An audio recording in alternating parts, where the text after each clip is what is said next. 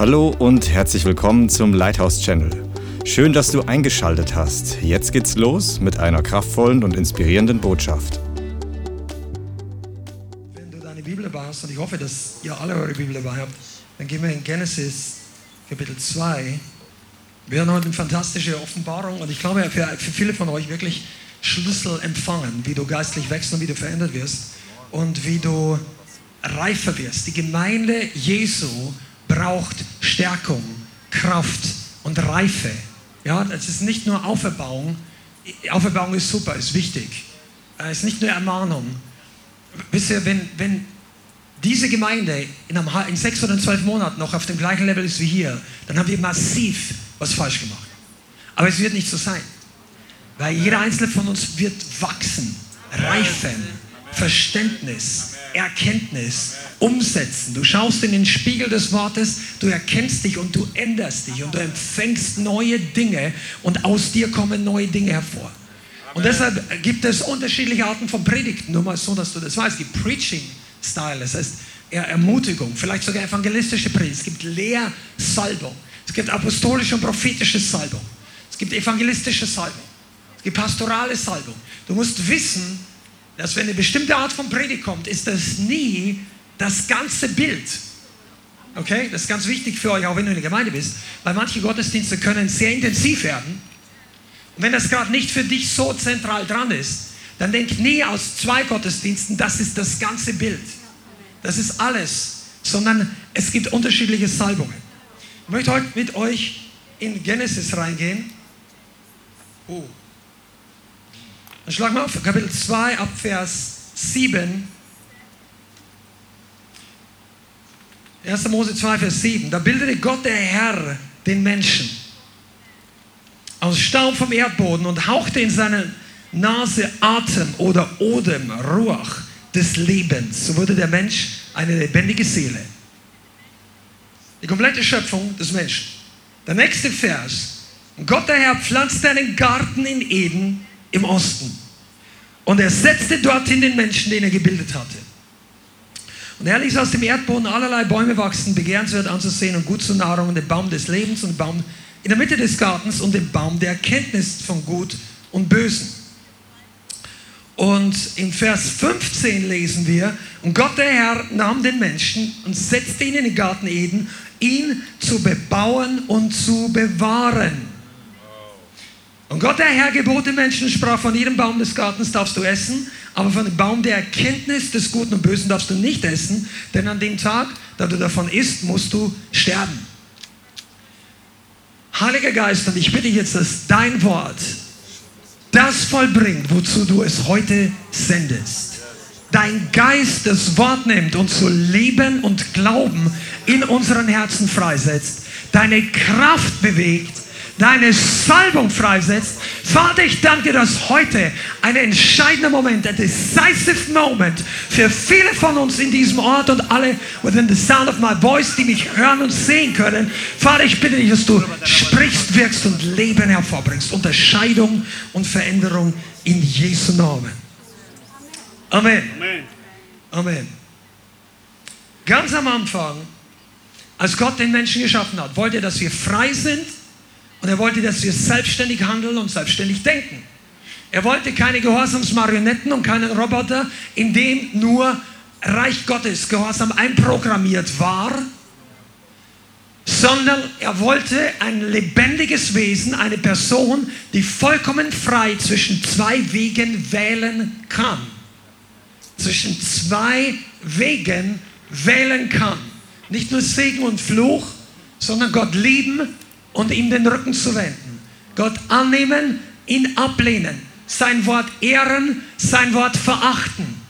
Ihm gleichgültig sein gegenüber, ihn begehren, ihn nach ihm hungern und dürsten und all diese Dinge. Ich will ja gar nicht weiter reingehen. Und er hat ihm gleich am Anfang gegeben eine Aufgabe und eine Bestimmung. Amen. Sag mal eine Bestimmung. Eine Bestimmung. Er setzte ihn, in Vers 15 heißt es, in den Garten Eden, ihn zu bebauen und zu bewahren. Er hat ihm eine Aufgabe gegeben. Amen. Gleich in Vers 16 hat er ihm Grenzen gesetzt. Bist du da? On, it's Geht gleich schnell los. Und im Vers 16 und 17, vor allem Vers 17, hat er ihm die Konsequenzen aufgezeigt, wenn er die Grenzen übertritt.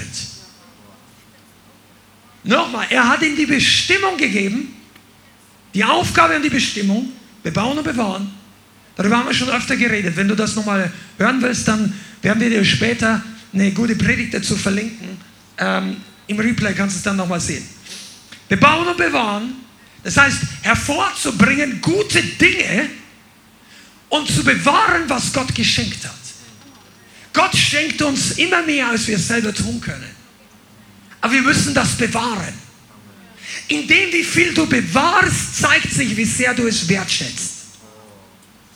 Come on, das, das ist ein Nugget für sich alleine. Manche Leute, ja, ich liebe Gott. Nein, man sieht, dass du es wenig wertschätzt, was du empfangen hast, weil du wenig Mühe machst, es zu bewahren. Wie viele von euch haben ein Schmuckstück? Irgendeins. Echt oder Modeschmuck? Die meisten Frauen natürlich, aber auch manche Männer, oder? Wenn du eine Kette oder eine Uhr dazu zählst. Wie viele von euch haben einen Ehering? Die Verheirateten. Wie viele von euch haben nach 30 Jahren ihren Ehering immer noch? Ich auch, wenn du dich wunderst. Beim Spielen, mein, ich musste ihn erweitern lassen ein bisschen. Nach 30 Jahren wurde mein Finger irgendwie, der Ring wurde kleiner, habe ich das Gefühl. Ja, mein Finger, also ist es ein bisschen. Aber ich habe einen. Der liegt auch immer am gleichen Platz. Oder normalerweise hast du eine Hand, pass mal auf, du achtest auf deinen Ehering hundertmal mehr als jedes andere Stück Schmuck. Im Normalfall. Im Normalfall. Es sei denn, deine Ehe ist kaputt dann ist dir egal. Kennt ihr diese alle romantischen oder dramatischen oder tragischen Filmen, wo einer in der Beziehung dann an der Brücke steht und er schmeißt den Ehering ins Wasser und gibt seine Ehe innerlich auf und dann kommt irgendwie doch noch was, entweder ein Wunder, gab es mal so einen Film. Aber weißt du, wie sehr du etwas wertschätzt, zeigt, wie wichtig es dir wirklich ist. Deshalb war der Anfang an bebauen und bewahren, bebauen und bewahren. Okay. Also Gott hat uns Aufgabenbestimmung und eine Grenze gesetzt. Und der Herr Gott, Yahweh, hat uns allen Verantwortung gegeben. Sag mal Verantwortung. Verantwortung. Über das möchten wir heute ein bisschen sprechen. Verantwortung bedeutet, dass Gott dir Freiheit gegeben hat, etwas zu tun, etwas nicht zu tun, aber du hast die Verantwortung für das, was du tust.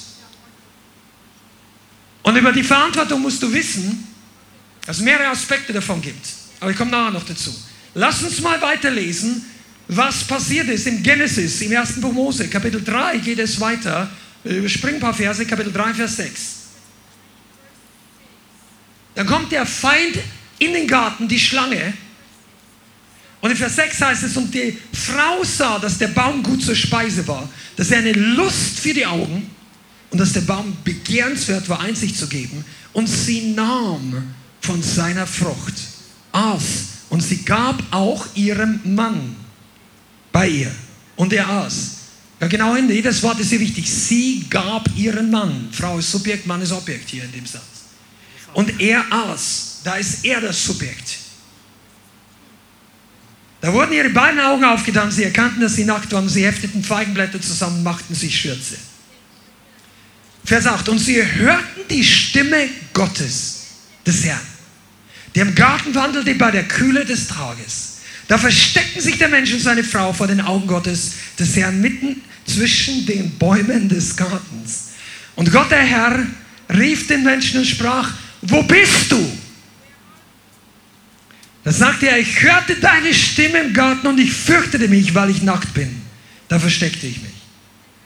Und er sprach, wer hat dir erzählt, dass du nackt bist? Hast du etwa von dem Baum gegessen, von dem ich dir geboten habe, dass du nicht davon essen solltest. Da sagte der Mensch, die Frau, die du mir zur Seite gegeben hast, sie gab mir von dem Baum und ich aß. Und Gott, der Herr, sprach zur Frau, was hast du getan? Die Frau sagte, die Schlange hat mich getäuscht, da aß ich. Wir alle kennen diese Stelle.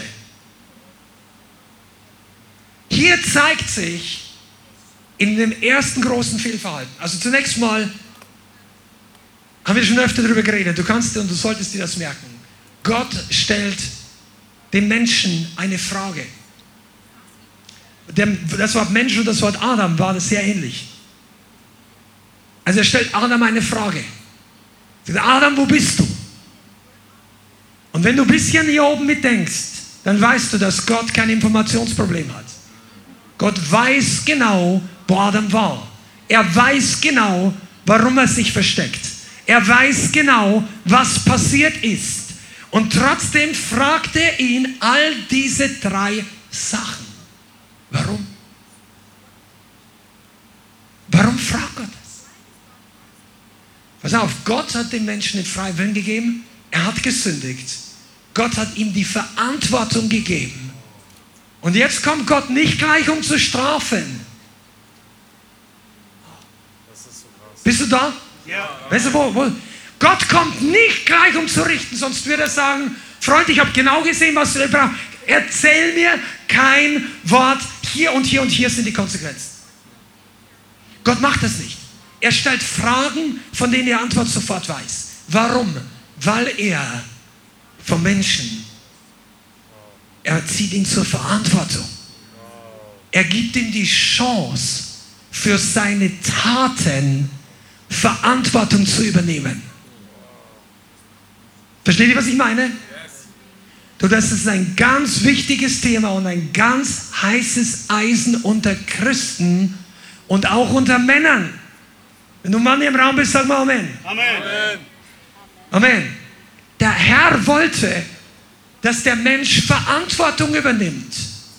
Deshalb fragt er ihn, was hast du gemacht? Ja, und dann geht's los wie wir es eigentlich so oft in unserem Leben hören. Der Mensch, Adam und Eva, haben die Schuld sofort abgeschoben. Nicht ich, die Frau, die du mir gegeben hast. Wenn, wenn du mir die Frau nicht gegeben hast, hätte ich nicht gesündigt. Lüge. Gott wollte hören, setz jetzt mal deinen Namen ein. Thomas, Jonas, Christian. Warum versteckst du dich? Ja, weißt du, weil das, weil das, weil...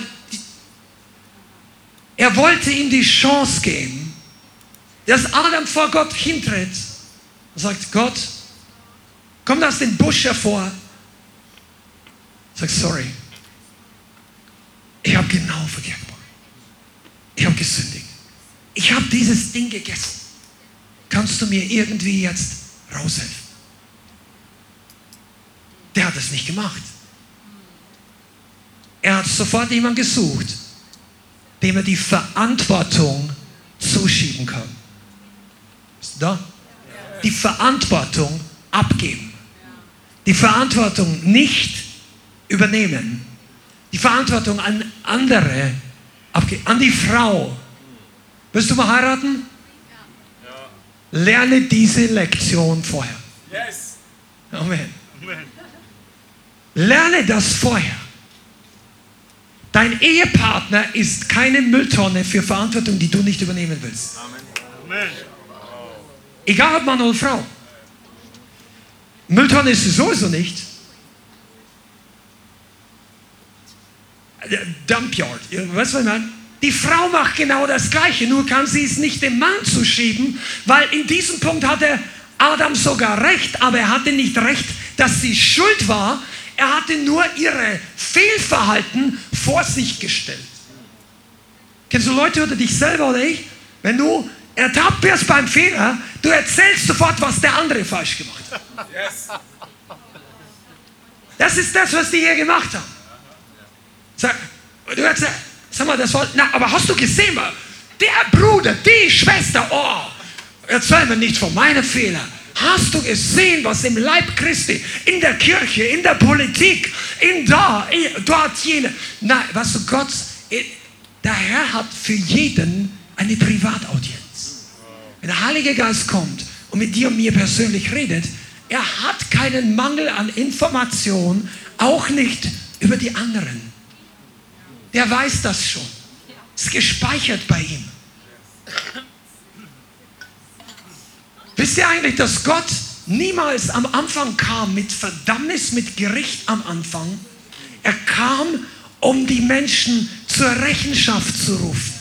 Mit einer redemptive Absicht, die dieses Wort ist im Englischen besser, mit einer Absicht, dass Menschen Verantwortung übernehmen und er ihnen helfen kann. Aber die Frau hat es auf die Schlange geschoben. Und bei der Schlange fragt Gott nicht. Du kannst aus dem ersten Kapitel, also aus, aus dem ersten Buch Moses so viel lernen. Die ersten drei Kapitel, wenn du hier Offenbarung hast, du hast ein Drittel von den wichtigsten äh, Sachen verstanden. Da steckt das ganze Evangelium drin, da steckt die Erlösungsbotschaft teilweise mit drin. Da steckt Verantwortung, Sündenfall, da steckt so viel drin. Und mit der Schlange fackelt Gott nicht. Er erzählt ihm einfach nur, weil du das getan hast. Das, das, das. Und eines Tages wird die Frau einen Samen bekommen, also ein Nachkommen, und er wird dir den Kopf zertreten. Er, Gott der Herr Yahweh kündigt an dieser Stelle schon Jesus Christus an. Und er sagt, dass er von einer Frau geboren werden wird. Und dass er den Feind ein für alle Mal vernichten wird. Bei der ersten Sünde dieses Planeten kündigt Gott schon seinen Sohn als Retter an. Hast du eine Vorstellung, was Gott hätte tun können? Ich will jetzt mal nicht sagen, dass Gott alles, das war alles im großen Plan Gottes dass die Erlösung ein paar tausend Jahre später kommt. Aber trotzdem hat Adam und Eva sich hier falsch verhalten, auch nachdem sie gesündigt haben. Sie haben die Verantwortung abgeschoben. Und Leute suchen Ausreden dafür, warum sie selber nicht schuld sind. Ausflüchte. Und ich möchte ein bisschen weitergehen. Heute geht es um Verantwortung und was das Positives bewirkt. Und was das in deinem Leben negativ auslösen kann, wenn wir nicht gut damit umkommen. Amen. Warum ist das wichtig? Weil viel Verantwortungsscheue im Leib Christi ist und überhaupt in der Gesellschaft. Nur mal als kleiner Brainstorming-Ticker so nebenbei. Ich weiß nicht, wie viele Jahrzehnte es her ist, aber früher haben Politiker schneller Verantwortung übernommen als heute und sind wegen geringerer Dinge zurückgetreten, als sie in die Öffentlichkeit kamen als heute. Korruption und viele Dinge sind in der Gesellschaft immer alltäglicher geworden, dass Menschen und Männer und Frauen Verantwortung für eigenes Handeln übernehmen und zwar freiwillig, ohne dass sie mit dem Rücken zur Wand und ihnen sozusagen das Wasser bis zum Hals steht, das wird immer seltener. Und wenn du mal genau hinschaust, ein Großteil der Bevölkerung hat sogar Respekt vor Männern und Frauen, die Verantwortung übernehmen. Wenn, wenn, ehrlich gesagt, wenn jemand eine politische Karriere anstrebt, wobei ich dir das nicht unbedingt empfehle, in unserem Land ist das, musst du selber wissen, was Gott dir zeigt, aber da, da, das ist ein hartes Pflaster und das ist auch ein, ja, wie sagt man, ja, so übertrieben ausgedrückt, eine Schlangengrube. Da ist alles Mögliche in diesem ganzen Pool, egal welche politische Einstellung, weil die Leute nach ihrem eigenen Vorteil suchen. Welche Lobbyorganisationen, Korruption, ja. Wenn die mal eines Tages nicht mehr Minister oder dies oder jenes sind, dann gibt es viele andere Dinge, die die Leute reich machen. Und hier Verantwortung übernehmen ist nicht mehr in dieser Gesellschaft. Das wird nicht mehr gelehrt. Du, du lernst eher, wie man sich durchmogelt. Come on. Wie viele Leute haben, haben es perfektioniert, wie man bei den Prüfungen betrügt? In der Schule. Und wenn du ertappt wirst, dann geht es nur darum, die Konsequenzen zu vermeiden. Aber nicht unbedingt, also wenn du dann ins Reich Gottes kommst, dann brauchst du eine komplette Neuprogrammierung deiner inneren Mentalität bezüglich Verantwortung. Weil Leute leben einfach so, wie wenn sie ihr eigener Chef sind. Und deshalb ist diese Predigt heute eine Nachfolgepredigt. Come on, seid ihr da? Wenn du nicht begeistert, mache ich das auch noch für mich selber. Aber ich möchte, dass diese Predigt, ich begeistere mich über die Predigt. Diese Nachfolge bedeutet, Jesus ist Herr. Nicht einfach nur Jesus ist der Retter. Er ist der Heiler. Er ist der Versorger. Er ist mein Bräutigam. Ja, da haben viele auch nichts dagegen. Sag ich, wollte Schlangenmann. Oder eine Frau, sagst, ja, schön, Beziehung. Beziehung wollte ich auch gern. Die anderen haben mich alle enttäuscht. Aber weißt du, Jesus ist nicht wie alle anderen Männer in deinem Leben oder wie alle anderen Frauen in deinem Leben. Er ist, er macht nicht mit dir Beziehung auf deinem, unter deinen Bedingungen. Jetzt droppen gleich die Zuschauer. Nein, tun sie nicht. Das ist tatsächlich etwas, wo der westliche Leib Christi lernen muss. Dass die Beziehung, ja, Beziehung zu Gott ist alles. Hast du eine lebendige Beziehung? Ach, du bist Christ. Ja, wir brauchen, Hauptsache man hat eine persönliche Beziehung. Und dieses Wort wird so groß gemacht. Ist ja nichts Schlechtes dran, wenn es die richtige Art ist. Aber was die in diesem Begriff nie konfrontiert wird, komm, du da? Dieses Begriff, dieser Begriff konfrontiert Leute nicht, die sie für sich selber leben. Weil du hast die Beziehung einfach unter deinen Voraussetzungen. Ja, ich bin, ich, Gott ist mein Freund, er gibt mir alles, was ich brauche. Wenn ich rufe, kommt er. Wenn ich nicht rufe, wartet er. Wenn der nächste Mal wieder bet, du, der ist wieder da. Ach, ist das gut. Ich gehe zu ihm hin, wenn ich möchte und wenn ich nicht möchte, ist er auch nicht böse. Das ist nicht das Evangelium der Bibel. Ich sage nicht, dass er böse ist. Ich sage nur nicht so, dass wir die Beziehung zu Jesus auf, zu unseren Bedingungen aufbauen. Denn die Bibel sagt nicht, wie es er ist. Was? Kennt ihr diese absolut, also ich sage es jetzt einfach mal, diese absolut unnützen Fernsehsendungen wie Bachelor oder irgend sowas? Also quasi Verkuppelungsshows. Verschwend deine Zeit nicht damit. Aber Jesus ist nicht der beste Kandidat in so einer Kuppelshow für dein Leben. Es ist nicht der Traumfrau und du sitzt auf dem Sessel, äh, für dich, wenn du Mann bist, also verstehst du deine, deine oder wenn du Frau bist, der Traummann, und du projizierst alle nur deine Wünsche rein, er ist zuerst mal der Herr. Er ist der Herr. Es gibt kein Christentum ohne Herrn. Oh, good stuff. Amen. Begeistert dich die Predigt? Wird noch besser. Der Herr ist der Chef. Wenn, je früher du davon frei bist, von einem Anspruchsdenken gegenüber Gott und deiner Gemeinde, desto schneller wirst du wachsen. Desto schneller kommst du in deine Berufung. Desto schneller wirst du frei von dir selbst. Oh, will ich ja gar. Oh, wollte ich nicht sagen. Leute kommen jahrelang in die Gemeinde, lesen die Bibel, beten Sachen und merken nach Jahren erst, dass sie gar nicht richtig frei werden wollen von sich selbst. Aber das ist eine der größten Freiheiten. Weil du plötzlich beginnst, nicht mehr für dich zu denken und dann beginnst du Verantwortung zu übernehmen. Weil Flucht von Verantwortung ist immer selbstbezogen. Ich fürchte Konsequenzen. Also du solltest Gott mehr fürchten als die Konsequenzen deiner Sünde. Komm mal, ich könnte jetzt aufhören. Das ist, tipp dir das ab, schreib dir, du solltest Gott immer mehr fürchten als die Konsequenzen deiner Sünde. Weil dann wirst du immer zu Gott hingehen und sagen, jawohl, ich hab's verbockt, aber hier bin ich. Mach du was draus. Und du kommst zum Retter, jawohl, er ist dein Retter. Aber du fragst ihn, weil er dein Herr ist, wie geht's jetzt weiter? Du ordnest dich unter, erstmal unter sein Kreuz. Aber wenn du durch die Vergebung der Sünde, durch das Blut Jesu in die Auferstehung reingehst, dann ordnest du dich in Zukunft auch unter, als Herr. Amen. Verantwortung ist keine Option. Verantwortung bedeutet, dass du willig bist, es zu nehmen. Was heißt das jetzt genau? Du wirst Verantwortung oder Rechenschaft ablegen für das, was du tust und auch für das, was du nicht tust. Nicht nur für alle Sünden, die wir tun. Okay? Das ist eine kurze Zusammenfassung, aber ich glaube, es hilft einigen. Natürlich für alles, was wir falsch machen. Manche Leute und manche Christen denken, ja, ich habe all die schlimmen Sünden gecancelt in meinem Leben, kein Problem mehr. Nein, du wirst auch Verantwortung übernehmen müssen für alles, was du nicht getan hast. Aber da hört es noch nicht auf. Ist dir das übrigens klar? Haben wir, was habt ihr gehört? Bebauen und bewahren.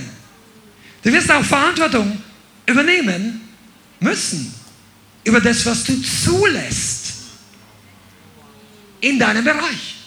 Was du erlaubst, dass andere tun, obwohl du mit einem Nein es hättest verhindern können. Was in deinem Haus, in deiner Familie, Männer, Frauen, was deine, kind, wie deine, was deine Kinder alles dürfen zu Hause. Dafür wirst du eines Tages vor Gott Rechenschaft ablegen.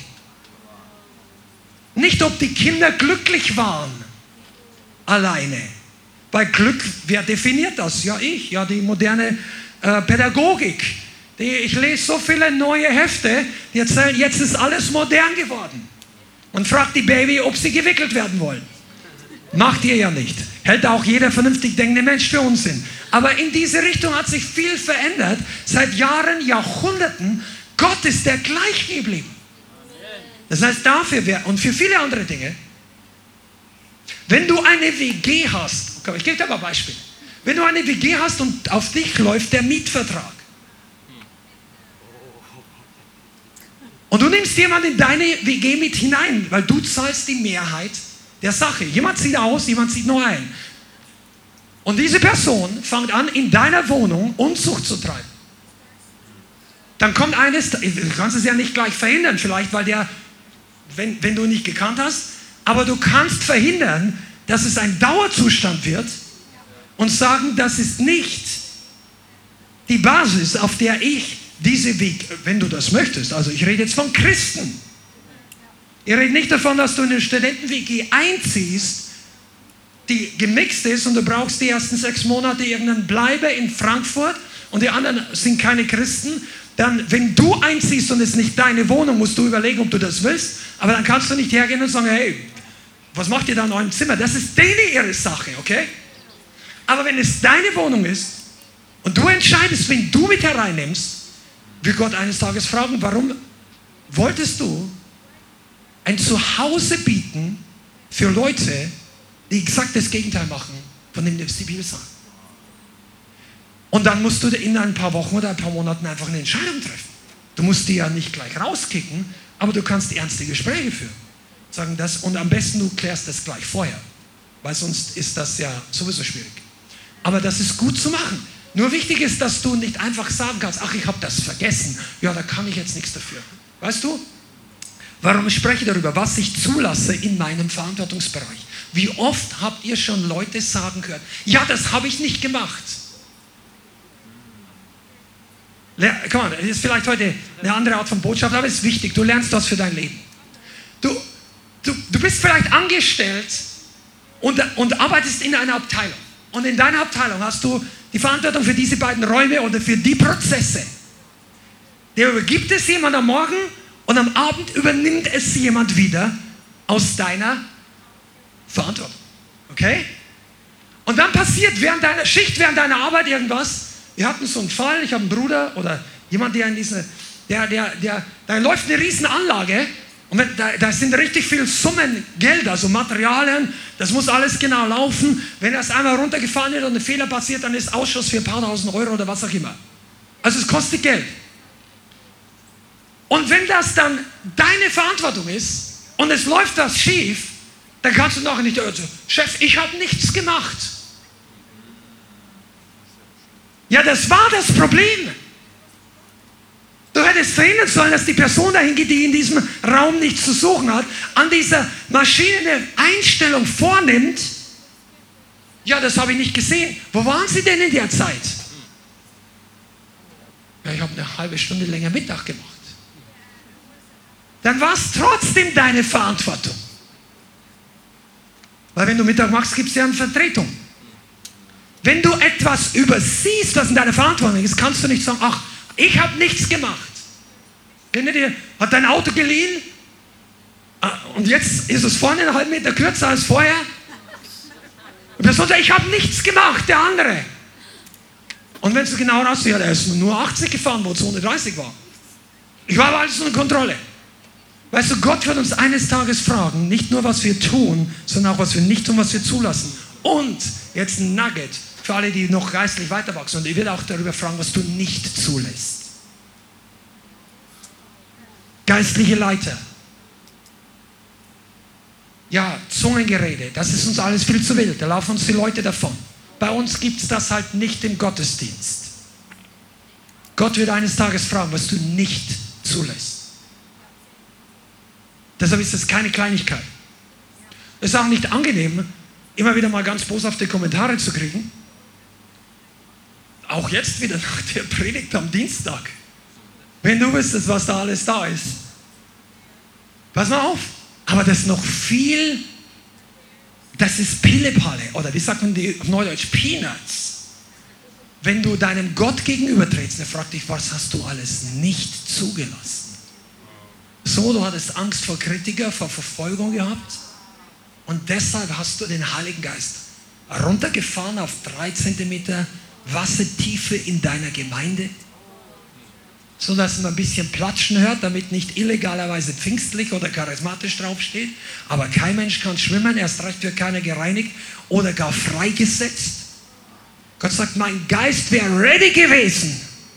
In deiner Gemeinde war ein Stoppschild, was du aufgestellt hast. Das ist auch Verantwortung.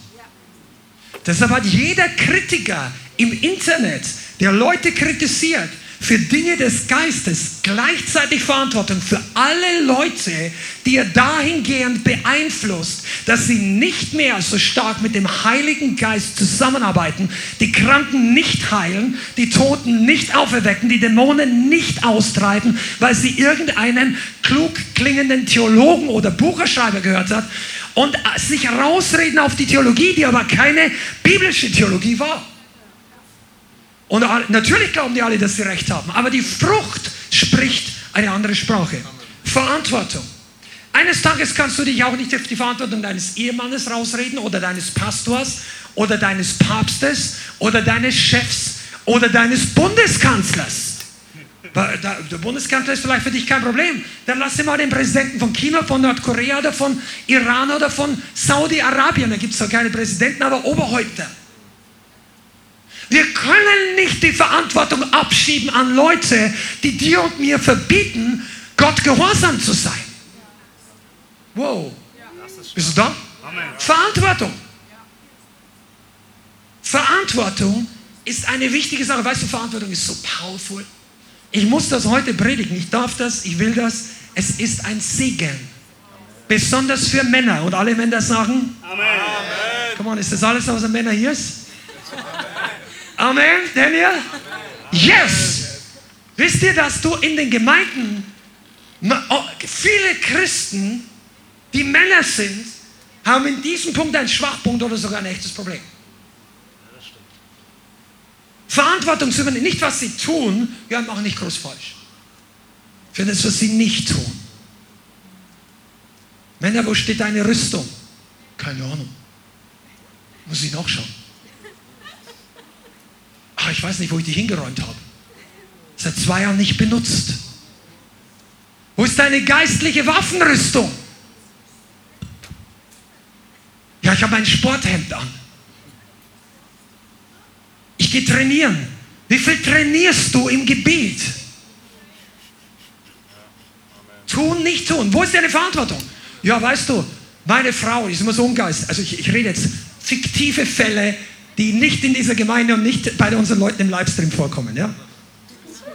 Sagst du, ja, meine Frau ist immer so ungeistlich, die zieht mich immer so runter, ich kann gar nicht, ich kann eigentlich gar nicht beten. Jedes Mal, die schnarcht die ganze Nacht so, am Morgen bin ich so müde und, und wenn ich vom, von Arbeit nach Hause komme, muss ich sogar mein Bier noch selber aus dem Keller holen. Ich bin einfach fix und fertig. Ich kann nicht so viel beten. Ja, die, lass die Frauen in die Gemeinde kommen.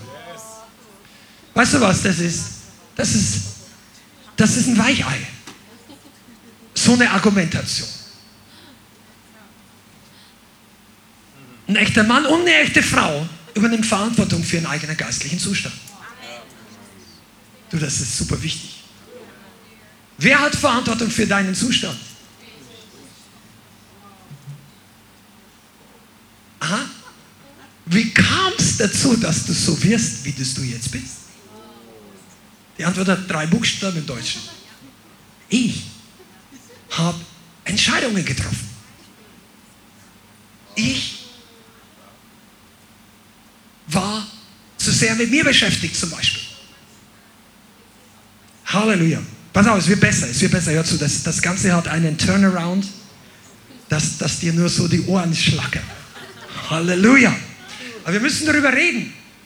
Weil die Gemeinde, viele kommen in die Gemeinde. Ja, muss mir immer Erweckung, Erweckung. Ich kann es schon gar nicht mehr hören, sagen Leute und so weiter. Weißt du warum? Weil du deine Verantwortung nicht wahrnimmst. Jeder Mensch, der weiß, dass er lau lebt, der würde den Wecker doch willkommen heißen. Yes, amen. Sagst du, ich lebe ja nicht lau. Ja, weil du das Thermometer neu justiert hast. Das war noch nie jemandes Verantwortung. Gott hat es nicht in unserem Verantwortungsbereich gegeben, das Thermometer der Gemeinde neu zu justieren. Ja, nach 2000 Jahren geht es halt nicht mehr so wie früher, wir drehen es ein bisschen runter. Und jetzt ist kalt, was wir sagen, und heiß ist, was die Ältesten sagen. Ja, die Ältesten sind 35 Jahre Christ, die, die, die haben extra große Sessel, die wissen genau, was richtig ist. Und wenn die sagen, das ist heiß, und wenn der mir sagt, der macht nicht so viel Unsinn, kümmere dich, du. Ich klar, wir, wenn die Ältesten mit dir irgendwie einen Ballerfilm im Kino anschauen, statt dich ins Gebet ziehen, dann haben sie die Temperat den Thermostat der Gemeinde neu justiert. Das liest du in der Apostelgeschichte nicht. Ha! Come on! Das ist nicht unser Verantwortungsbereich, weder eines normalen Gläubigen noch eines Predigers oder Christen noch irgendjemand. Die Standards Gottes sollen nicht verändert werden. Deshalb kann ich dir auch Brief und Siegel im Geist unter dem Wort Gottes drauf geben, dass es niemals der Wille Gottes ist, ein Gebot wegzustreichen. Egal wie groß die Gemeinde oder Kirche ist. Eine der größten Kirchen, es wird jetzt kein Ratespiel, die katholische hat aus den zehn Geboten neun Gebote gemacht. Ja, das stimmt gar nicht. In meiner Bibel sind immer noch zehn Gebote. Ja, weil sie das zehnte zweigeteilt haben, damit es wieder zehn wird. Weil die neun Gebote klingt schlechter als die zehn Gebote. Jeder, der den Film die zehn Gebote ansieht, denkt sich, ja, was ist mit der Kirche los? Die haben nur neun. Was ist das zehnte Gebot? Und dann würden die Leute nachschauen. Und dann würden sie merken, dass das zweite Gebot, was gestrichen wurde, steht, du sollst dir keine Bilder machen. Weder im Himmel noch auf Erden noch unter der Erde, weder von Gott noch von geistlichen Dingen. Das stand da mal ursprünglich drinnen, aber jemand hat es weg. Ja, warum? So zeugt nicht das Thema. Aber die Tatsache ist, daran, dass niemand hat jemand jemals auf der Erde befähigt, Gottes Wort wegzuschneiden. Es ist auch niemand von uns befähigt, oder berechtigt, autorisiert, die Gemeinde runterzukochen. Weißt du das? Viele Laodicea-Gemeinden sind davon überzeugt, dass sie nicht Laodicea sind. Wie gibt es das? Weil sie denken, das Thermostat hat sich geändert. Wir sind nicht mehr lau. Wir sind jetzt heiß. Ja, was hat sich geändert? Wir haben heiß neu definiert. Easy. Du fällst um Glauben 50% ab, aber damit keiner Bescheid weiß, definierst du Glauben neu. Die 50% werden jetzt gestrichen, vergessen, nicht mehr darüber geredet. War Fake News, ist oldschool, jetzt ist es gesetzlich. Das gehört nicht zu uns, red nicht darüber, darf nicht gepostet werden, darf nicht hinterfragt werden. Die restlichen 50%, die erfüllen wir alle, also wir sind top heiß. Das ist Christentum in vielen Orten der Welt. Red nicht von besser oder schlecht, es gibt Millionen. Wir sind keine besondere Gemeinde. Schau dich mal an anderen Kontinenten um in nicht deutscher Sprache. Da gibt es Leute, die, die haben das Thermostat, die wollten das Thermostat nach oben verdrehen. Das sind Leute, die wirklich on fire sind. Aber die laue Gemeinde stirbt nie aus. Ist dir das eigentlich klar? Die ist bis zur Wiederkunft Jesu präsent irgendwo. Deshalb ist es auch ein Zeichen der Liebe, dass man darüber redet kein Zeichen der Liebe. Ach, wir wollen alle den Mantel der Harmonie und des Schweigens darüber decken, dass man nicht über die Probleme redet, schon gar nicht über die Unterschiede oder gar über etwas, was nicht richtig laufen kann, weil wir konzentrieren uns nur auf das, was wir gemeinsam haben. Und dann definiert jeder, weißt du, wenn, wenn du in einer, meine, meine Tochter ist Lehrerin in der ersten Klasse oder jetzt in der zweiten, aber wie auch immer, Grundschule. Wenn du wenn du jedem sagst, mal mal ein Auto, dann malt jeder ein anderes Auto. Und dann sagen wir, okay, jetzt wissen wir alle, wie ein Auto ausschaut. Dann geht der kleine Junge nach Hause und der hat vielleicht einen Bus gemalt. Und dann kommt der andere, der malt ein Cabrio. Und der andere malt zu irgendeinem Oldtimer, Ford T oder was auch immer. Und jeder glaubt was anderes über das Auto. Und wir sind alle eins. Ja, weil das Problem ist, der, der Oldtimer fällt dir auseinander, wenn du einen Bagger brauchst und der Bus bringt dich auch nicht dorthin, wo der Sportwagen dich hinbringt. Die Frage ist, was ist deine Definition der Sache? Verantwortungsflucht passiert doch heute im Christentum nicht mehr, dass die Leute sagen, ja, ich ändere die Bibel, das leugnen sie ab. Und es bleibt gar nicht bei der Kirche hängen, es ist in der ganzen Welt. Ja, bezüglich Orientierung und ABC und so weiter, das sieht Gott heute anders. Und bezüglich diesen und jenen, alles Mögliche. Kindererziehung, Finanzen, Tote werden auch nicht mehr auferweckt. Heiliger Geist hört zu wirken auf. Wunder gibt es schon lange nicht mehr. Hier oben ist das Wichtigste. Und der Kopf wird immer größer und das Thermostat immer niedriger. Gott möchte, dass wir zurückkehren zum Original. Amen. Ich gebe euch ein paar Beispiele für Leute aus der Bibel, die Verantwortung abgeschoben haben. Wir werden uns die, die einzelnen Leute nicht ganz an, äh, äh anschauen, aber zum Beispiel Eli. Für alle, die es nicht wissen, Eli war ein Richter in Israel. Sag mal Richter. Richter. Der war nicht nur Priester, der war Richter. Das war bevor es Könige gab. Vor König David, Saul, all die anderen Könige. Bevor es offizielle Leviten und Hohepriester und Tempel gab, er war Richter. Er war oberste Autorität. Und zu seiner Zeit gab es die Bundeslade, es gab die Stiftshütte und es gab einen Gottesdienst. Da wurde dem Herrn geopfert vor der Bundeslade. Und seine beiden Söhne, das war damals auch okay, das ging weiter, weil sie waren anscheinend vom priesterlichen Geschlecht, die haben Opferdienst getan und so weiter. Aber diese beiden Söhne waren absolut abgefallen. Die beiden waren korrupt bis zum geht nicht mehr, haben Opfergaben geklaut von den Leuten, während Gott sagt, er möchte, dass das Opfer so und so zugebracht wird und dann darf der Priester sich ein Stück davon nehmen.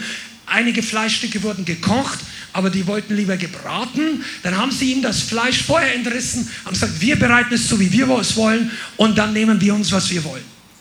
Das Opfer wurde den Leuten entrissen. Das war für Gott keine Kleinigkeit. Dann haben sie mit den Frauen, mit allen möglichen Frauen vor dem Haus Gottes, vor der Bundeslade Unzucht getrieben. Du denkst, das RTL oder was auch immer nach Programm. Problem ist, die hatten damals das vor vor der Gegenwart Gottes gemacht.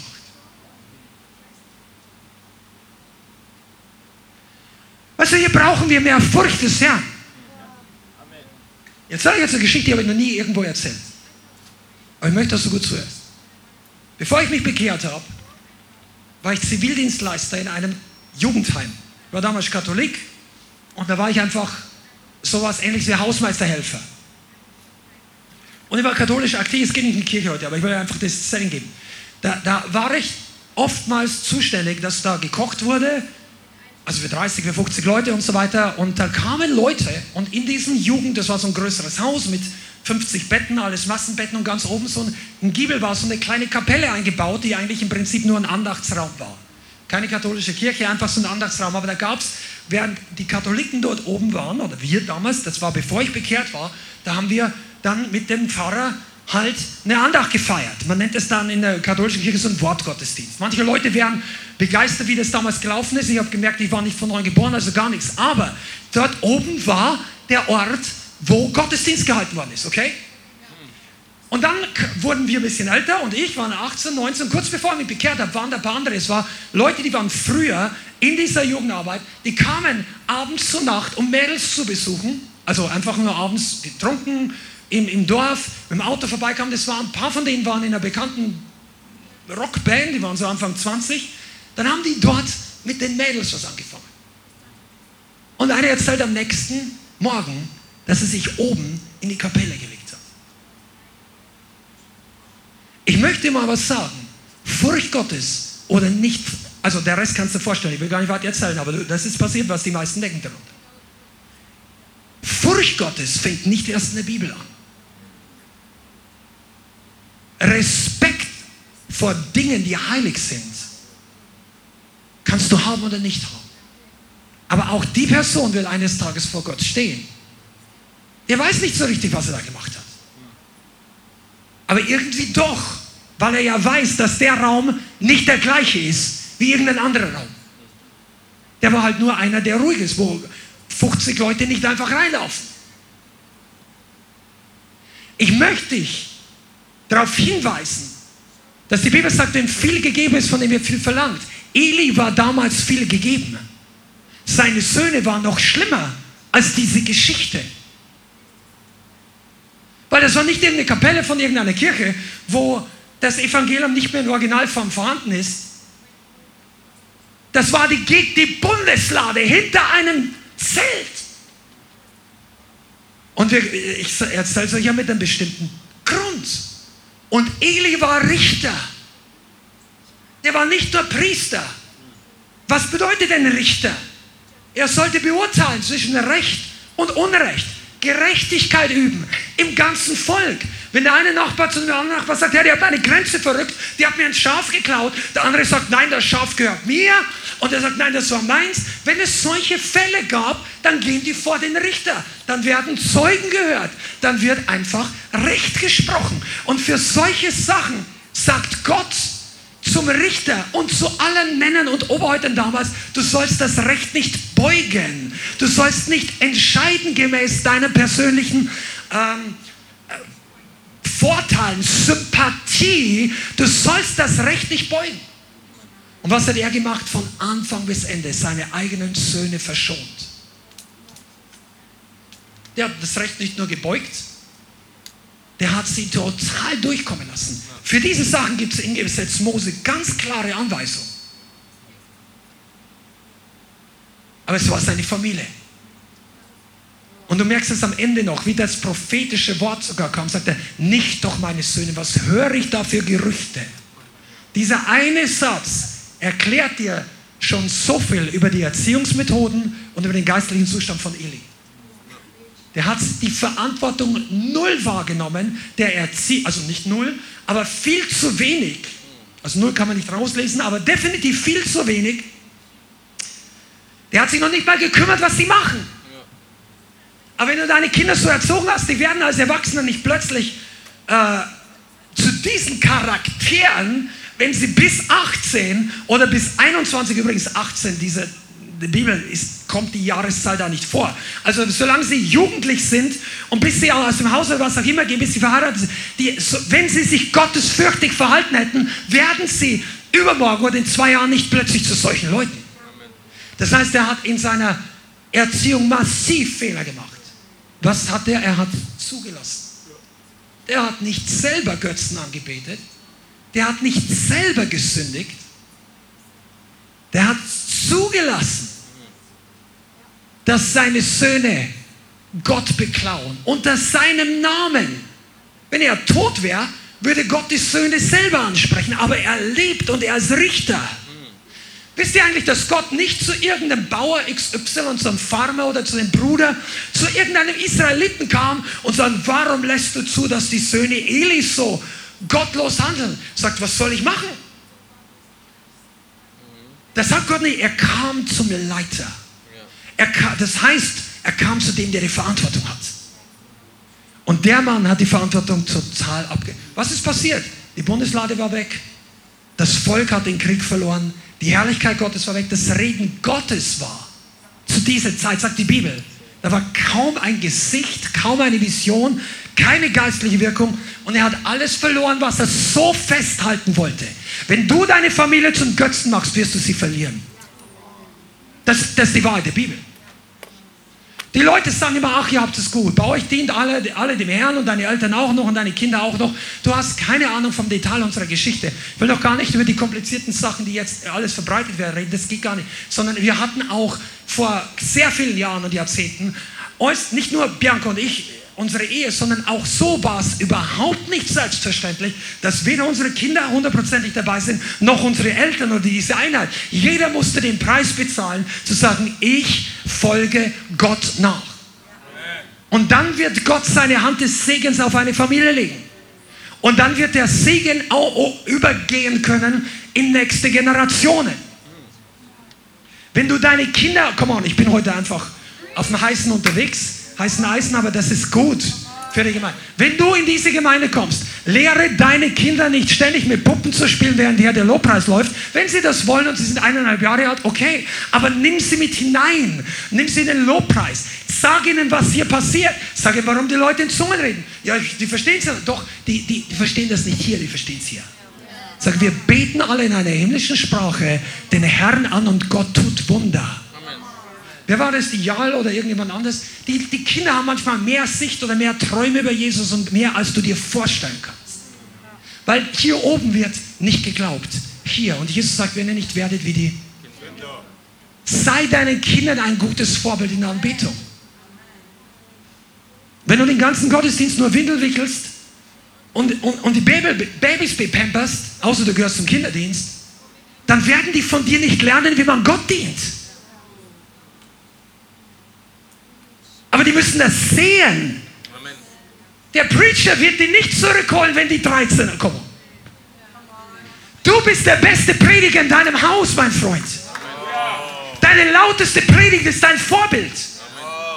Deine Verantwortung ist dein Vorbild. Nicht, dass du ihnen sagst, das sollte man nicht tun. Die Anweisungen kommen ganz am Ende diese, oder auch am Anfang, aber das sind nicht die most powerful Sache. Du zeigst ihnen, wie es geht. Die Leute sollten nicht beten hören, wenn du überhaupt nicht merkst, dass dich jemand beten hört. Die Leute sollten nicht den Herrn preisen hören, wenn die Krise wenn dein finanzielles Wasser bis hier steht, dass du nicht jammerst, dass du dich mit deiner Frau streitest. Was, wir haben auch Erfahrung, wir haben das auch gemacht, aber dann haben wir Buße getan. Das ist die Gnade Gottes, dass unsere Kinder heute noch dem Herrn dienen. Es ist natürlich auch Zutun von uns, aber die haben auch viel Falsches von uns mitbekommen. Deshalb ist auch wichtig, dass sie viel Richtiges mitbekommen. Ja, Amen. Bring die nicht in die Gemeinde und erwarte, dass der Pastor und der Kinderdienst deine Kinder nach Gott ausrichtet. Tu das zu Hause selber und die Gemeinde, die Atmosphäre und der Kinderdienst und die Leiter, die werden dir helfen, die werden eine Unterstützung sein, die werden mit dir auch durch schwierige Zeiten durchgehen, keine Frage, wir sind ein Leib, wir ziehen am gleichen Strang, wir kämpfen zusammen, aber keiner kann deine Kinder so gut erziehen wie dein Vorbild oder eben dein mangelndes Vorbild. Das ist Verantwortung. Deshalb wähl dir genau aus, ob du Kinder haben willst. Das ist kein Scherz in unserer Zeit? Hast du die Zeit, die Geduld, hast du die Power, in der Nacht aufzustehen, wenn du plötzlich festgestellt hast, dass deine Kinder von der Schule nach Hause kommen und er hat zum ersten Mal irgendein Pornobild von jemandem unter die Nase gehalten bekommen und er weiß nicht, was es ist, drückt dir drauf. Hast du die Power, durchzubeten, dass dein Kind frei bleibt von diesen Dingen? Willst du das? Oder willst du nur evangelisieren von A bis Z? Was nicht schlecht ist, aber dann bleib ohne Kinder. Also ich sagte einfach, Reality Check. Es gab Leute und es gibt Leute im Leib Christi, zum Teil auch in unserer Gemeinde, die alle möglichen Zielsetzungen, Wünsche und Träume haben, die alle gut klingen, die können auch teilweise wahr sein. Vielleicht sind sogar alle wahr gewesen, aber die passen nicht alle zum gleichen Zeitpunkt unter einen Hut. Du musst dich entscheiden. Und du wirst aber Recht kommen. Wir, wir, wir werden Rechenschaft ablegen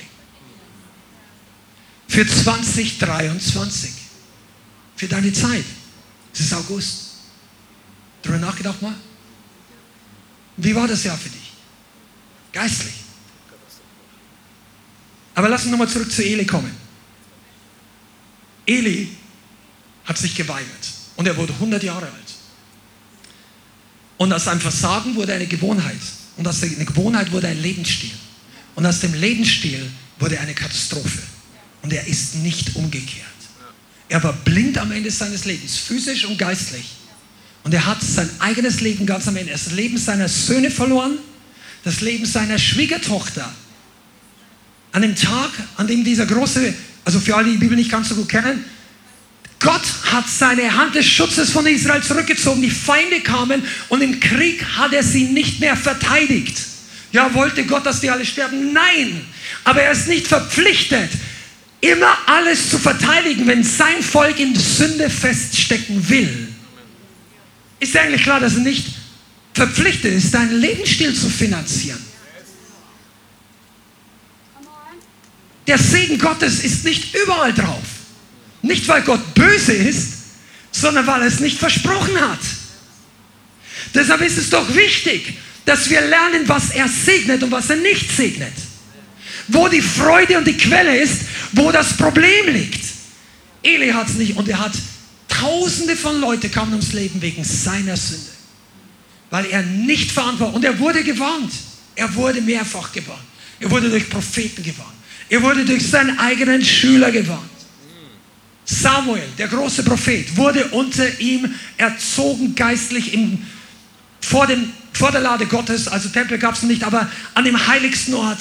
Und er hört, der kleine junge Samuel, ich weiß nicht, wie alt er war, vielleicht war er fünf, vielleicht war er acht, vielleicht war er zehn, er hört die Stimme Gottes.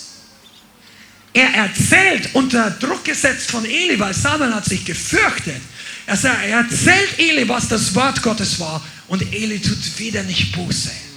Aus dem Mund eines kleinen Kindes.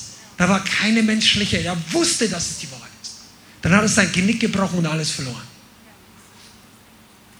Ihr wisst, dass Saul auch Verantwortung abgestrichen hat.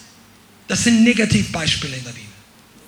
Jetzt die meisten von uns kommen nicht in der Bibel, um zu hören, dass du bist wie Saul oder wie Eli. Also du kommst hier nicht rein in die Gemeinde, um zu hören, Vergleiche aus der Bibel, dass du das bist. Aber wie sind wir denn? Weißt du, dass Autorität und Verantwortung gehen zusammen?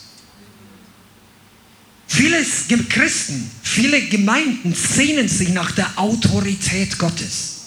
Damit meine ich, dass sie wirksam wird. Dass wenn du, ein biblisches Beispiel, als der Sturm am See tobt und die Jünger alle Panik bekommen, wir gehen unter und das muss der richtige Sturm gewesen sein, weil das waren ja Fischer. Die haben sie nicht wegen ein bisschen Wellgang in die Hose gemacht. Das war richtig lebensgefährlich. Und Jesus schläft. Und dann wecken sie ihn auf Meister, Meister, kümmert es dich nicht, dass wir untergehen. Und Jesus äh, steht verschlafen auf, sieht den Sturm und sagt, schweig still. Er hat auch nicht gesagt im Namen Jesus. Und dann kommt eine große Stille, heißt, sagt die Bibel. Und die warfen sich nieder in dem kleinen Boot. Boom. Wahrlich, du bist der Sohn Gottes. Das ist Autorität. Und danach sehnt sich die Gemeinde, dass Kraft im Gebet ist. Dass, Kraft, dass Widerstände zurückgedrängt werden können. Dass der Feind den Rückzug hat. Es ist ja eine gute, ein gutes Ziel. Aber du wirst in Autorität, in der Manifestation der Autorität nicht wachsen, wenn wir nicht Männer und Frauen der Verantwortung werden. Ist euch das eigentlich klar? Leute, die Verantwortung abschieben, werden keine Personen von geistlicher Autorität. Du kannst das sagen im Namen Jesus, so viel du willst. Aber wenn du innerlich deine Verantwortung abschiebst, kannst du nicht an einen Ort treten, wo dir geistliche Mächte oder unsichtbare Dimensionen oder der Wind gehorchen. Es wird nicht klappen, weil das geistliche Make-up nicht funktioniert. Also ich rede nicht von diesem Make-up, sondern von dem, dem Setting. Das, das, das funktioniert nicht. Denn Autorität hat ein Prinzip. Das ist Unterordnung unter deine Autorität. Dann bist du in Autorität. Und wenn du Autorität ausübst, dann folgt und gehorcht dir Leute, die legal, geistlich legal unter deiner Autorität sind. Und das sind Krankheiten, finstere Mächte, was auch immer die Bibel sagt, wo dein Autoritätsbereich ist. Weißt du, dass dein Konto dein Autoritätsbereich ist? Es sei denn, du bist gepfändet. Dann hat, ist das aber durch, durch Fehlverhalten, du kommst nicht so auf die Erde als Sklave, da ist irgendwas passiert, wahrscheinlich falscher Umgang mit Geld, was auch immer, dann hat jemand anders das Anrecht und man lässt dir nur noch ein bestimmtes Maß übrig. Aber wenn das nicht der Fall ist, dann hast du Vollmacht, Entscheidungsgewalt, zum Beispiel über deine Finanzen. Oder über dein, deine Wohnung, wenn du es gemietet hast und bezahlst deine Miete, ist dein Autoritätsbereich. Wenn du deine Miete vier Monate nicht zahlst und jemand klopft dir an die Tür und sagt, sie müssen jetzt hier ausziehen, dann möchte der seine Wohnung zurück, der Hauseigentümer. So musst du verstehen, wo dein Autoritätsbereich ist. Und das ist nicht Lehre des Leithauses, das haben wir nicht irgendwo mal gesehen. Das lehren ganz, ganz viele Leute aus der Glaubenslehre, John Kilpatrick, John Bevere, da gibt es äh, Derek Prince teilweise. Da gibt es viele gute Lehrer. Also bring, mach deine Brille weit. Du musst das verstehen, um zu verstehen, dass du Sieg brauchst. Deshalb ist Verantwortung so wichtig. Weil irgendwann ruft einer, kannst du mir helfen? Ich hänge fest. Ich stelle, ja, hast du schon gebetet? Ja, bei mir passiert nichts. Lerne in Verantwortung zu gehen. Schieb Verantwortung nicht ab. Da ist großer Segen. David war ein Mann nach dem Herzen Gottes, sagt die Bibel. Aber er war nicht ein Mann ohne Sünde. Und er hatte zwei, dreimal in seinem Leben groß gesündigt. Einmal mit Bathseba, Ehebruch plus Ermordung ihres ehemaligen Mannes oder ihres Ehemannes plus 20 andere Leute, die ums Leben kamen wegen seines Komplottes. 20 Leute verlieren, 20 Familien verlieren ihre Väter. Und da waren Helden. Wisst ihr eigentlich, dass der Mann von Bathseba einer der Helden Davids war? Die Bibel mal so weit studiert. Einer von den Leuten, die unter den Helden, er hatte einen seiner eigenen Helden. Als ich das rausgefunden habe, dachte ich mir, Gott ist gnädig. Seine eigenen Elitekämpfer, weil ihm die Frau gefallen hat. Okay? Aber der große Unterschied zwischen David und Saul. Er hat sich selber getäuscht, David. Er hat sich selber was vorgemacht. Die war eine Zeit lang selbstgerecht. Aber les mal, was er in den Psalmen schreibt, was die Sünde mit ihm getan hat. Sein Körper hat darunter gelitten. Die, die Schönheit zerfällt wie, bei, wie in Asche. Die Schmerzen habe ich von A bis Z. Ich merke, meine Schuld lastet schwer auf mir, schreibt er in den Psalmen und so weiter. Und dann kam der Prophet zu ihm und er überführt ihn und dann antwortet David anders. Vers, äh, 2 Samuel 12, Vers 13. Sagt er, da sprach David zu Nathan, ich, sag mal ich. Ich. Das ist, der, das ist der Moment, wo du in deinem Leben viel über dich sprechen darfst. Ich habe gegen den Herrn gesündigt. Und Nathan, das ist das alles. 2 Samuel 13, Vers 12, 2 Samuel 12, Vers 13. David sagt, ich habe gesündigt. Das war keine Ausrede. Wisst ihr übrigens, dass Ausreden meistens viel länger dauern als Verantwortung übernehmen? Jemand, der einen Grund sucht, warum das alles nicht seine Sache war, ist meistens eine long story aus der viele Diskussionen aufkommen. Wenn du Verantwortung übernimmst, geht es meistens schnell. Das ist meine Schuld. Ich hätte es nicht tun sollen. Und Nathan sprach, so hat der Herr auch deine Sünden weggetan, du wirst nicht sterben. Man muss dazu zufügen, dass David hier nicht nur geredet hat, es war meine Schuld, sondern dass er wirklich Buße getan hat. An dieser Stelle, er hat Buße getan. Weil es gab auch schon Leute, Christen. Ich sage, ja, ich weiß schon, ich bin kein Heuchler, ich stehe dazu, dass ich das gemacht habe, ich stehe dazu. Und dann kam es immer wieder und die Dinge wurden immer schlimmer. Sagen, wow, ja, na, habe ich zu der Person gesagt, du, das hilft dir nichts, wenn du dazu stehst, eines Tages kommst du, du gehst verloren, wenn du das weitermachst. Das waren keine Kleinigkeit. Der hätte schon tot sein können, die Person zu dem Zeitpunkt. Nur dazu stehen, was man alles falsch macht, ist noch nicht Buße. Aber es ist der erste Schritt, dass du aufhörst, davon zu laufen. Und ich predige heute zu solchen, besonders solchen, die auch sich Christen nennen und diejenigen, die gewohnt sind, sich im christlichen Kontext zu bewegen. Weil wir haben uns persönlich ein Lebens-, ein Weltbild zurechtgemacht, dass wir den anderen zeigen wollen, dass wir gute Christen sind. Es ist nicht so populär zu sagen, es war alles meine Schuld. Aber ich sage dir eins, das ist gesund, wenn wir lernen, es zuzugeben. Und es ist wichtig, Verantwortung zu übernehmen. Du brauchst es, um deine Berufung zu erfüllen.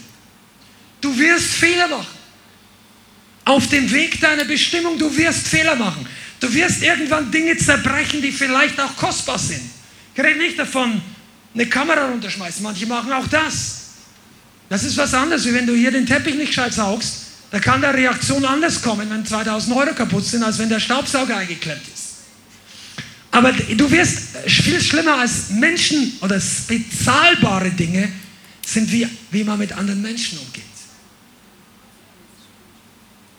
Und, aber wir werden Fehler machen. Die Frage, und aber wir werden manchmal sündigen. Also nicht wir werden, aber es passiert. Dann ist die Frage, übernimmst du Verantwortung? Das ist heute ein wichtiger Same in den geistlichen Boden dieser Gemeinde und in dein Leben, wenn du es annehmen willst, um ein stabiler Christ, um eine gesunde Gemeinde zu sein. Gemeinde, die Verantwortung für deine Familie, für dein Leben, für deine Arbeit. Komm on, wenn die letzten fünf Jahre nicht viel passiert ist, wenn du immer wieder in finanzielle Probleme gefallen bist, dann ist der erste Schritt, dass du volle Verantwortung übernimmst. Dass dann nicht das falsche Sozialsystem, die ungerechten Arbeitsstellen, alles Mögliche, dass, wenn es ein Pattern über viele Jahre ist, dann sind nicht alle anderen schuld. Du musst Verantwortung übernehmen. Denk an Adam. Wenn du schon drei, vier verschiedene Ehen gecrashed hast, red nicht als Christ, weil das ist ein ganz anderes Thema. Als Christ gibt es ganz klare Richtlinien dazu. Aber wenn du dich erst bekehrt hast und du bist jetzt 38 und du hast Katastrophe über Katastrophe in deinen Ehen, deinen Familien, deinen Beziehungen erlebt und jetzt bist du im Reich Gottes angekommen, dann ist es auch nicht, natürlich wurden wir alle verletzt und wir wurden alle schon mal betrogen oder verraten oder irgendwie, wenn du erwachsen bist, ist dir das schon mal passiert. Aber der entscheidende Faktor für dein Wachstum ist, nimmst du jetzt Verantwortung für deine Vergangenheit. Nicht die Rolle, die alle anderen Menschen in deinem Leben bisher übernehmen, eingenommen haben, sondern für deine eigenen Wandel.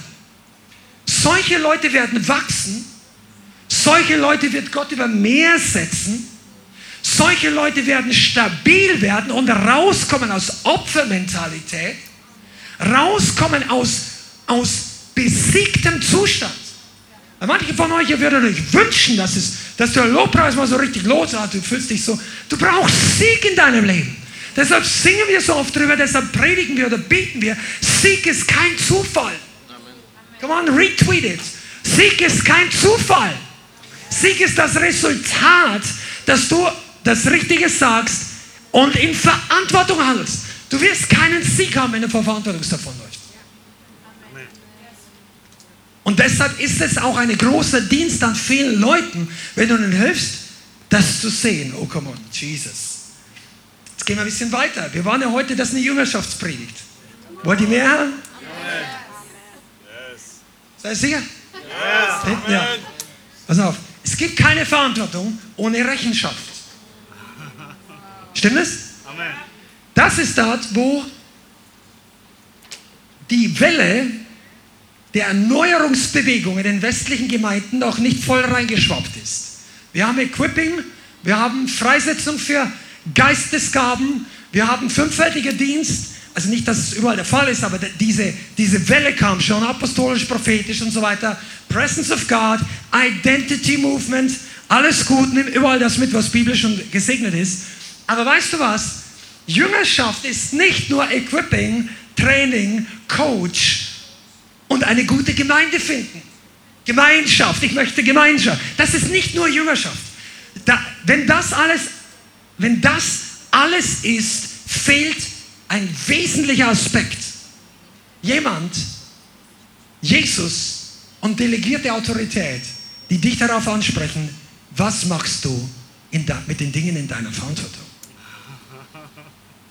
Ohne Verantwortung, Verantwortung bedingt immer auch Rechenschaft.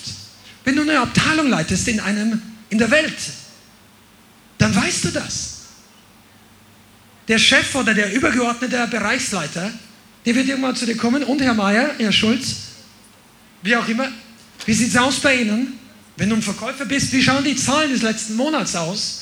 Normalerweise fragt das heute auch keiner mehr, weil die haben die alle ihre äh, Controlling-Algorithmen äh, selber alle, die können da selber drauf schauen. Aber der fragt sie, wie ist der Kundenumgang zum Beispiel? Wie, wie sieht es mit den Mitarbeitern aus? Wie läuft so? Was glauben Sie, wie effizient es ist? Oder wenn du gesetzt bist über eine Putzkolonne, dann fragt er, wie viele Einheiten haben Sie mit den Leuten geschafft? Wie machen sich die neuen beiden? Wie ist es so? Der fragt nach. Wenn es ein guter Chef, ein guter Vorbild, der fragt nicht, oh, wie läuft es bei Ihnen so? Das, das ist nicht le weltliche Leadership Mentality, aber der fragt nach, weil er hat Interesse, dass die Abteilung gut läuft.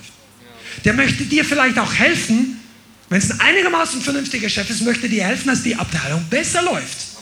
So, wenn du jemals in einer Führungsschulung warst oder dorthin kommst, dann wirst du diese Dinge lernen. Dass die Leute nicht einfach runtermachen. Also das lernen selbst weltliche Leute, weil sie wollen ein Return of Investment. Ganz zu schweigen davon, dass im christlichen und im geistlichen Kontext die Frucht des Geistes und der Charakter zusätzlich noch die wichtigste Rolle spielt. Aber selbst die natürlichen Dinge, der nimmt, der fragt ihn nach Rechenschaft. Sagen wir, wo hast du eigentlich die? Das kann ganz klein sein. Ja, wo hast du eigentlich die Palette hingestellt mit dem Stapler? Die war doch gestern noch hier. Ja, die habe ich aufgeräumt. Ja, wo? Ja, die steht schon gut. Kennt ihr diese Aussagen? Ja. Ich rede jetzt nicht von der fragt nach einem bestimmten Grund nach. Vielleicht, wenn, wenn der nachfragt, wo sie steht, sag ihr, wo sie steht. Der möchte es wissen. Wahrscheinlich hat er einen Grund, dass er wissen möchte, wo die Palette steht. Weil der letzte Lagerist es vielleicht irgendwo hingestellt hat und dann hat sie Lastwagen nächstes Mal weggeschoben und 5000 Euro waren weg. Weil die sollte da nicht stehen, da war so ein roter Bereich drum. Ja, habe ich nicht gesehen. Ich, ich war es nicht. Ich habe es dahingestellt. Nein, der Laster, der hätte da gar nicht rein, der darf doch nicht reinfahren. Ja, weißt du eigentlich, dass Verantwortung übernehmen ist, Vorkehrung zu treffen, Schamar. Holy Ghost.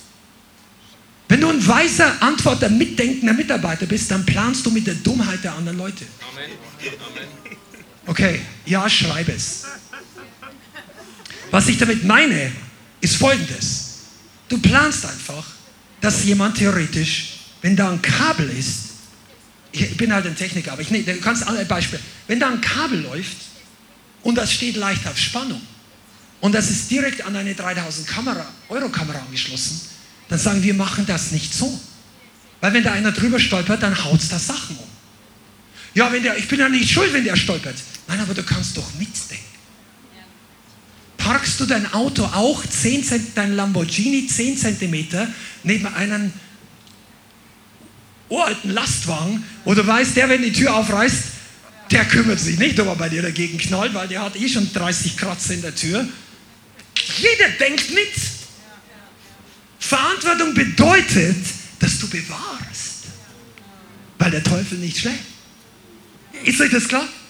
Dass du deine Salbung bewahrst, dein Gebetsleben bewahrst, dass du deine Gemeinde bewahrst, dass du die Zeit, die Gott dir gegeben hat, bewahrst. Wenn du im Gottesdienst sein möchtest, ja, ich, ich wollte in den Zug steigen oder ich wollte in den Bus steigen oder in die U-Bahn oder mein Auto und ging halt nicht. Ja, ich plan, wir wohnen auch weiter weg, über 30 Kilometer. Ich plane immer Sicherheitsreserve ein, fast immer, fast immer. Oftmals brauchen wir es dann manchmal auch. Ich lasse mir das nicht rauben. Oh jetzt. Okay. That hit home. Okay. Was machen wir noch? Es gibt so viele gute Dinge. Kommen wir zu den positiven Sachen. Matthäus 25. Das war alles positiv. Wir von euch wollen wachsen. Wir von euch glauben, dass sie das in der Zukunft mal brauchen werden. Das ist eine, ja.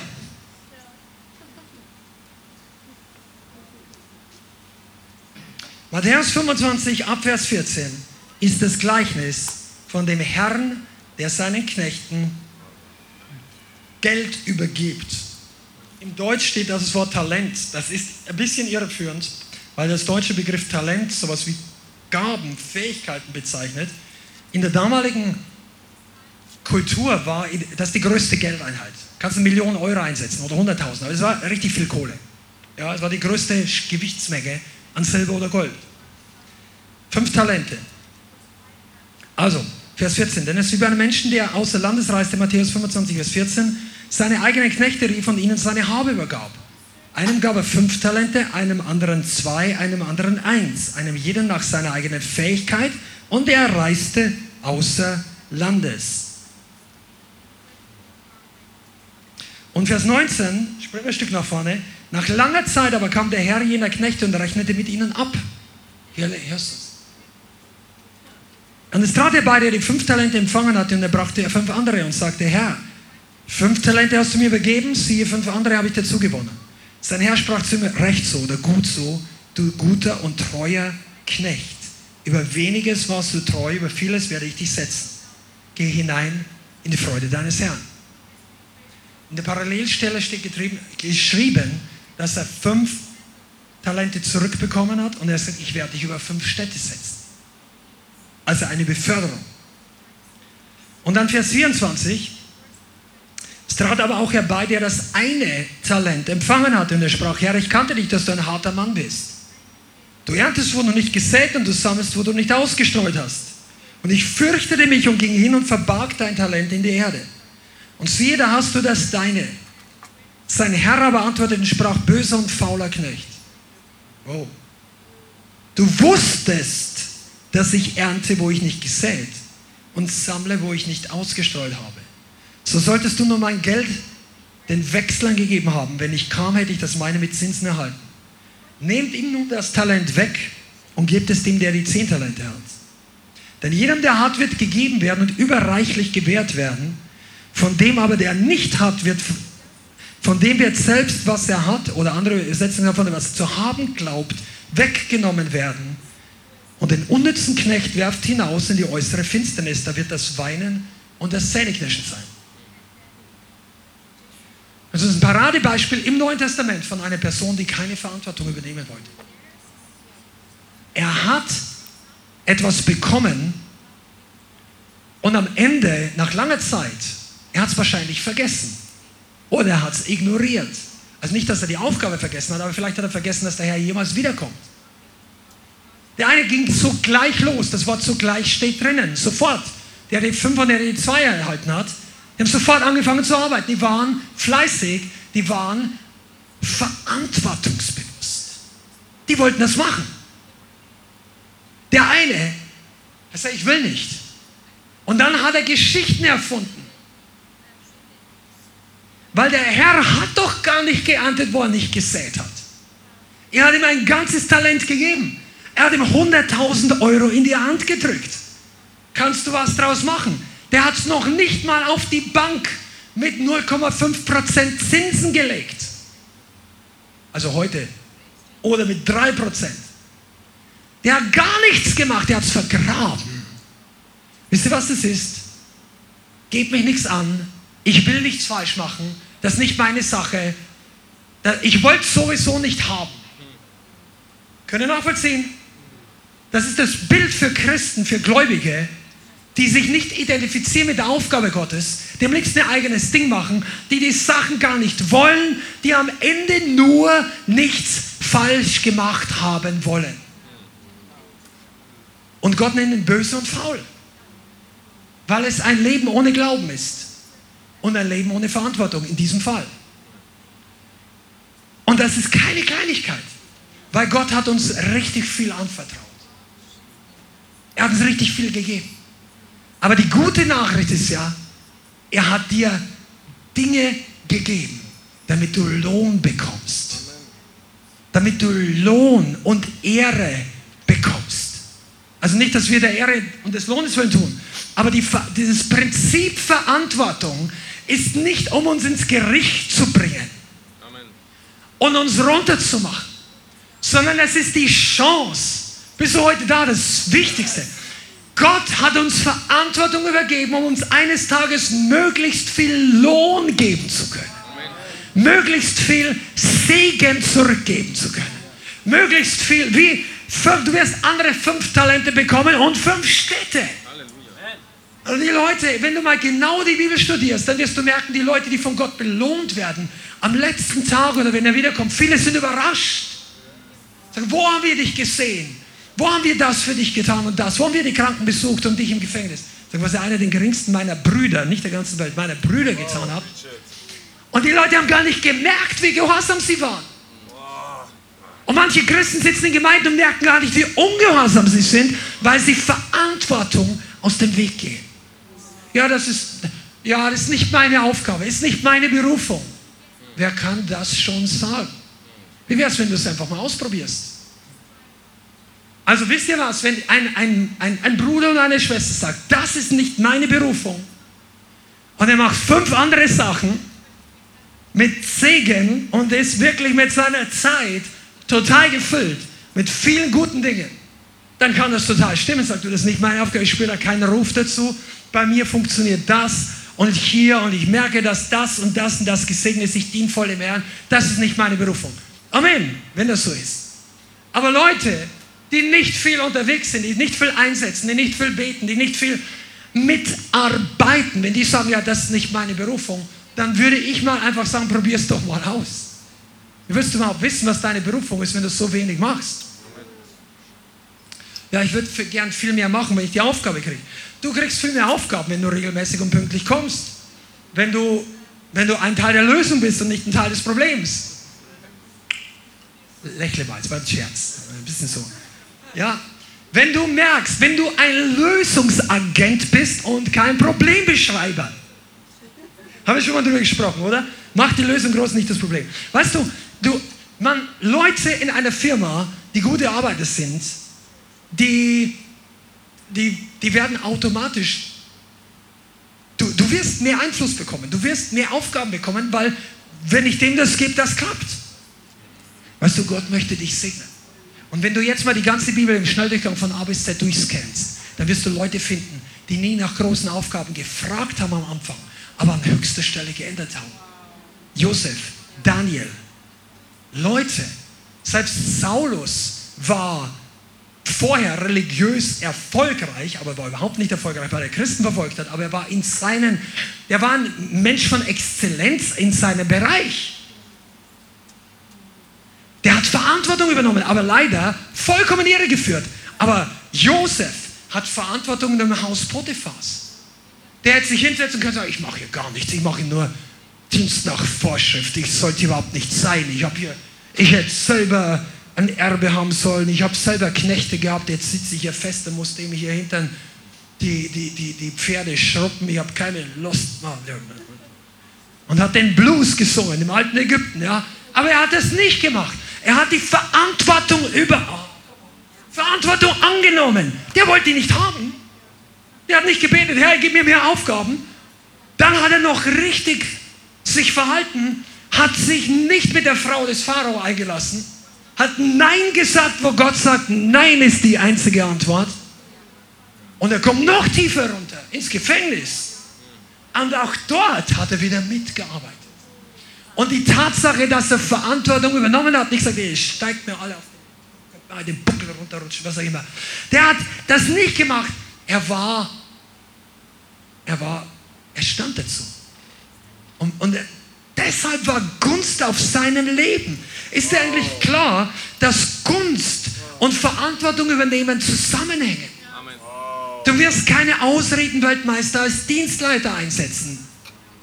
Nicht, wenn du Überblick hast. Weil wenn du von dem nachher sagst, wie läuft es in deinem Bereich, du ist nicht meine Verantwortung. Der war schuld, der war schuld, der war. Sag, okay, aber du bist da keine Hilfe mit dieser Haltung in dieser Position. Könnt ihr es nachvollziehen? Gott delegiert Städte nicht an Leute, die die Verantwortung abschieben. Verstehst du diese Dimension des Königreiches? Heißt es nicht, dass Gott, Jesus hat seinen Jüngern, das waren Leute in dreckigen Kleidern manchmal. Denkt nicht immer, dass die alle so durchgestylt waren in den Filmen. In den Filmen haben die jedes Mal eine Stunde Make-up und wie gesagt, Kostüme dass die alle so aussehen, wie wir uns alle vorstellen, dass die ausgesehen haben. Die waren damals mit den beiden Füßen im jüdischen Dreck manchmal, okay? Diese gleichen Leute, zu denen hat Jesus gesagt, ihr werdet mit mir sitzen auf zwölf Thronen. Ihr werdet richten die Stämme Israels und deren Namen sind geschrieben, eingraviert in Gold oder in Perlen oder in Edelsteinen im neuen Jerusalem. Die haben keine Ahnung damals gehabt, was alles. Gott gibt nicht Leuten Verantwortung, die sie abschieben. Jetzt spreche mal ein bisschen kooperativ, nicht nur dein Leben. Gott gibt Gemeinden nicht größere Dinge, wenn Gemeinden Verantwortung abschieben. Ihr kennt die Stelle in Offenbarung Kapitel 3, wo Jesus sagt, ich stehe an der Tür und klopfe an, wer mir öffnet, dort werde ich eintreten und Gemeinschaft haben. Erweckung klopft an viele Türen. Aber möchten, welche Gemeinde kooperativ übernimmt die Verantwortung für eine offene Tür zur Erweckung?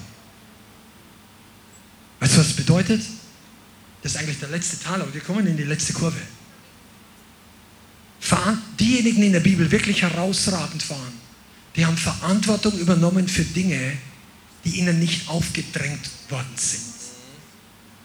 Sie haben die, den Ruf gesehen, die Not und haben gehandelt in der Verantwortung. Als Beispiel Mose. Mose war einer von vielen, der war wahrscheinlich der privilegierteste Hebräer, weil er als Sohn des, der Tochter des Pharao aufgewachsen ist. Der hatte keine Probleme, der musste nicht als Sklave arbeiten. Und doch, als er erwachsen war, zieht ihn irgendwas hin zu seinen Brüdern. Und der Hebräerbrief schreibt, er hat lieber die Gemeinschaft mit den Sklaven bevorzugt, als den zeitlichen Genuss der Sünde in Ägypten zu haben. Und er hat sich identifiziert mit den Leuten. Er hat sich identifiziert mit ihrer Sklavenzustand. Und er wollte sie freisetzen. Am Anfang im Fleisch hat ein Ägypter erschlagen. Das war nicht der Wille Gottes. Aber später durch Gottes Hand und Führung mit dem Herrn wurde zu einem großen Befreier, zu einem Symbol des Befreiers. Mose hat für etwas Verantwortung übernommen, was keiner ihm aufgetragen hatte am Anfang. Amen. Verstehst du das? Ja, ich bin hier nicht berufen zu predigen.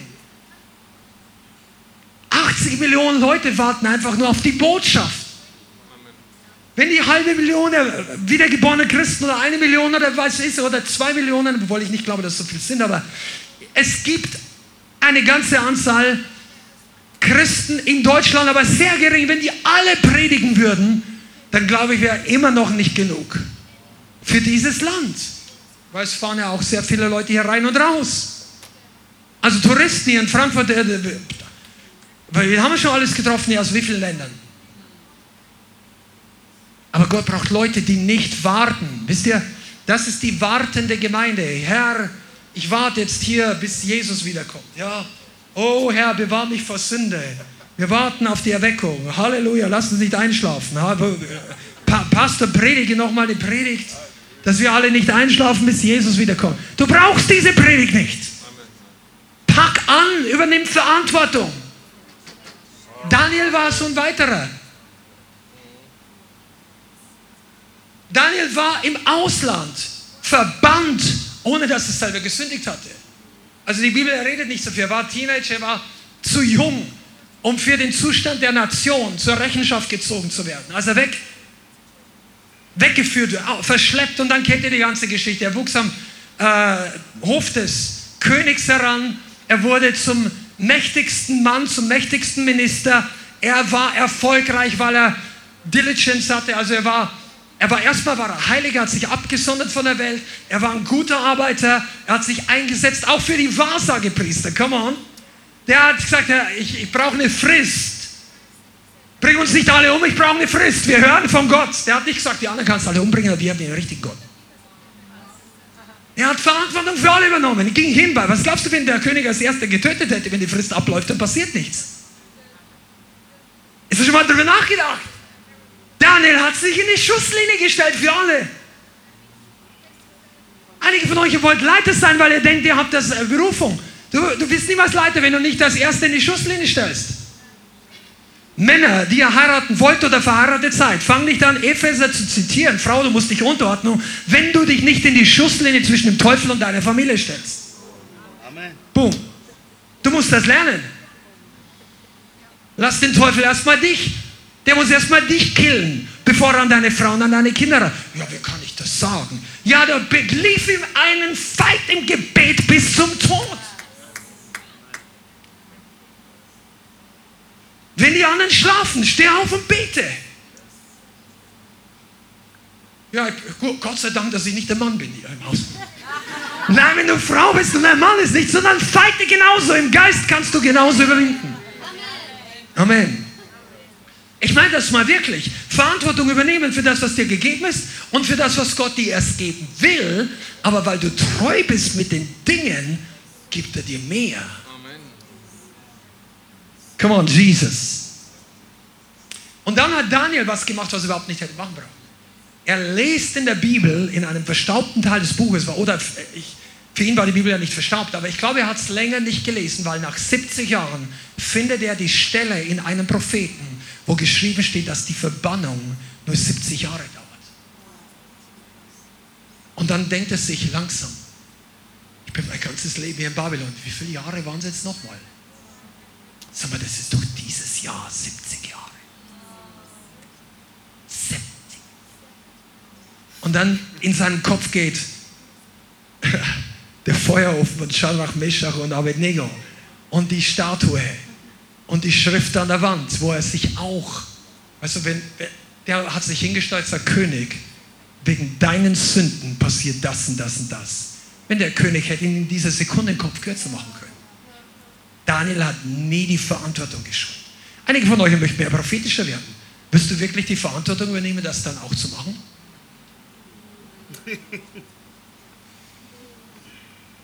Bist du auch bereit? Wir sind im Neuen Testament übrigens, ja. Du musst nicht. Hesekiel Verantwortung möchte jeder übernehmen. Oh Herr, ich habe es ihnen gesagt, jetzt kann das Gericht kommen. Ich setze mich ja unter den, wie heißt es nochmal, Ginsterstrauch und Schaub, Nineveh, untergehen. Nein, im Neuen Testament bist du ein Botschafter der Errettung des Evangeliums. Der Herr möchte dich erstmal gebrauchen als Fürbitter, noch bevor du hingehst. Bruder, Schwester, der hat mir über dich was gezeigt. Oh, ich glaube, du fällst in Sünde. Ah, das ist gar nicht gut. Aber ich bin, ich habe es jetzt prophetisch erkannt, du solltest mehr beten. Wie viel hast du gebetet, bevor du, hast du überhaupt gebetet, bevor du dem Bruder und der Schwester das erzählt hast? Wenn nicht, dann war es wahrscheinlich nicht vom Herrn, wenn du vorher nicht mal gebetet hast. Aber wenn du gebetet hast, vielleicht gibt es für der Herr nicht wirklich das es über. Aber Verantwortung übernehmen bedeutet, dass dir nicht das, nicht dass du gut rauskommst, ist dein Ziel, sondern dass die Ziele Gottes zustande kommen. Und Daniel hat sich dann plötzlich auf den Weg gemacht und auf die Knie gemacht. Er hat gefastet und gebetet und hat gesagt, wir haben gesündigt. Das kannst du lesen in Daniel 9, Vers 5. Daniel hat selber gar nicht gesündigt, aber er nimmt sich mit hinein und sagt, wir haben gesündigt, wir haben uns vergangen, das Volk Israel, haben gottlos gehandelt. Daniel 9, Vers 5. Wir haben uns aufgelehnt, das heißt rebellisch, und sind von deinen Geboten und deiner Rechtsbestimmung abgewichen. Er hat sich mit hineingenommen. Und das ist, was Gott uns lehren möchte. Freunde, wir brauchen das. Und ich möchte dich jetzt rufen in dieser Gemeinde, ob du mit unter den Mitarbeitern seit fünf Jahren gehörst oder ob du erst drei Monate in die Gemeinde kommst oder du checkst es aus und es ist alles okay. Step up. Geh einen Schritt weiter. Übernimm geistlich Verantwortung. Und nicht nur darauf, dass du sagst, okay, ich habe mein Leben, ich, hab, ich schmeiß die großen Sünden raus, ich habe ein Gebetsleben, ich, ich, ich bin guter Christ, in Anführungszeichen. Wollen wir es jetzt mal nicht negativ benutzen, diese Aussage, sondern okay. Aber unsere Verantwortung geht doch viel weiter, als ein gutes christliches Leben zu führen. Was ist deine Berufung? Was ist das Talent, was Gott dir gegeben hat? Was ist der Lohn, der darauf wartet? Wisst ihr, was eigentlich Gott hat Bianca und mir, oder ich rede jetzt mal nur von mir, weil ich für Bianca nicht hundertprozentig das sprechen kann, aber für mich noch eine Berufung gegeben, jeder weiß, dass seine Berufung selber am besten, die nicht nur diese Gemeinde ist, Amen. Aber was diese Gemeinde angeht, da ist unser größter Wunsch, dass wir eines Tages vor Gott stehen und möglichst viele von den Leuten, die hier sind, werden vom Herrn hören, recht so, du guter und treuer Knecht, gehe ein in die Freude deines Herrn. Das macht für uns wenig Sinn und überhaupt kein geistliches Ziel, dass hunderte von Leuten hier sind und am letzten Tag geht zwei Drittel der Leute weg und steht vor einem Haufen Asche und die Werke verbrennen und sie werden so gerettet wie durchs Feuer durch. Das ist nicht das Fegefeuer, das ist der, die Realität, dass unsere irdischen Werke keinen Bestand haben. Wir waren Christ, wir waren gerettet, aber wir haben Dinge getan, die Gott entweder nicht wollte die vielleicht nicht deine Verantwortung waren oder du hast deine Verantwortung geleugnet. Du warst der beste Pförtner, den Siemens jemals hatte, über 40 Jahre. Aber nach fünf Jahren hätte Gott dich weitergeführt, weil du hast dort einen guten Job gemacht. Und dann sagt er, tu den Schritt des Glaubens. Aber dir war es einfach bequemer da. Nur als ein Beispiel. Für manche Leute Wo ist deine Grenze? Ich möchte dich heute herausfordern, dass du treu bist, deine Verantwortung checkst, weißt du? Jetzt diese Predigt ist ja für viele von uns nicht ganz neu. Sind ein paar ehrliche Leute hier? Hast du ja schon mal so ähnlich gehört? Wir, wir stimmen ja da gerne zu. Aber was macht denn jetzt wirklich den Unterschied? Frag dich doch mal ganz konkret, was ist in meinem Bereich? Was habe ich denn wirklich in der Verantwortung? Wo kann ich was tun? Was kann ich tun? Und wie gut gehe ich mit damit um? Versteht ihr, was ich meine? Nicht wegen dem Pastor, nicht wegen irgendeinem Gemeindekontext, sondern wegen deinem Leben. Wegen der Zeit und wegen dieser Welt, wegen der Not in dieser Welt. Wegen den Sonntagen. Deshalb sind unsere Gottesdienste auch so, dass wir nicht nur nach Hause gehen und freuen uns, weil wir uns alle gesehen haben. Wir freuen uns. Ich freue mich über jeden von euch, den ich sehe, wenn ich euch sehe. Und äh, aber weißt du, noch viel wichtiger ist, dass du nach Hause gehst mit einem weiteren Baustein eines absolut geistlich stabilen Wachstums, einen Transformationsschub in deinem geistlichen Leben, ein neues Maß an Offenbarung, für manche von euch ein neues Maß an Hingabe, ein neues Maß an Willigkeit oder an Überführung, für manche an Buch. Was bewirkt, was, was, was macht, dass du gehst? What, what sets you going im Englischen, ja?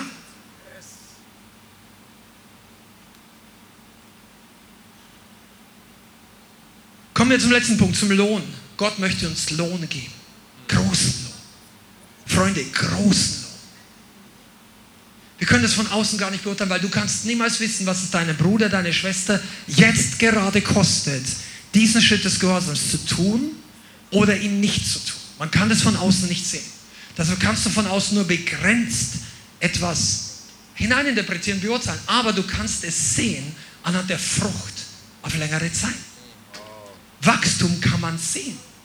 Jetzt musst du, bist du auch nicht darüber, du bist jetzt nicht der Wachstumsschrift, wie sage Schriftführer der Gemeinde, dass du dir jetzt da äh, genau Schrift hörst, wie alles wie wächst, sondern lasst uns auf uns selber schauen.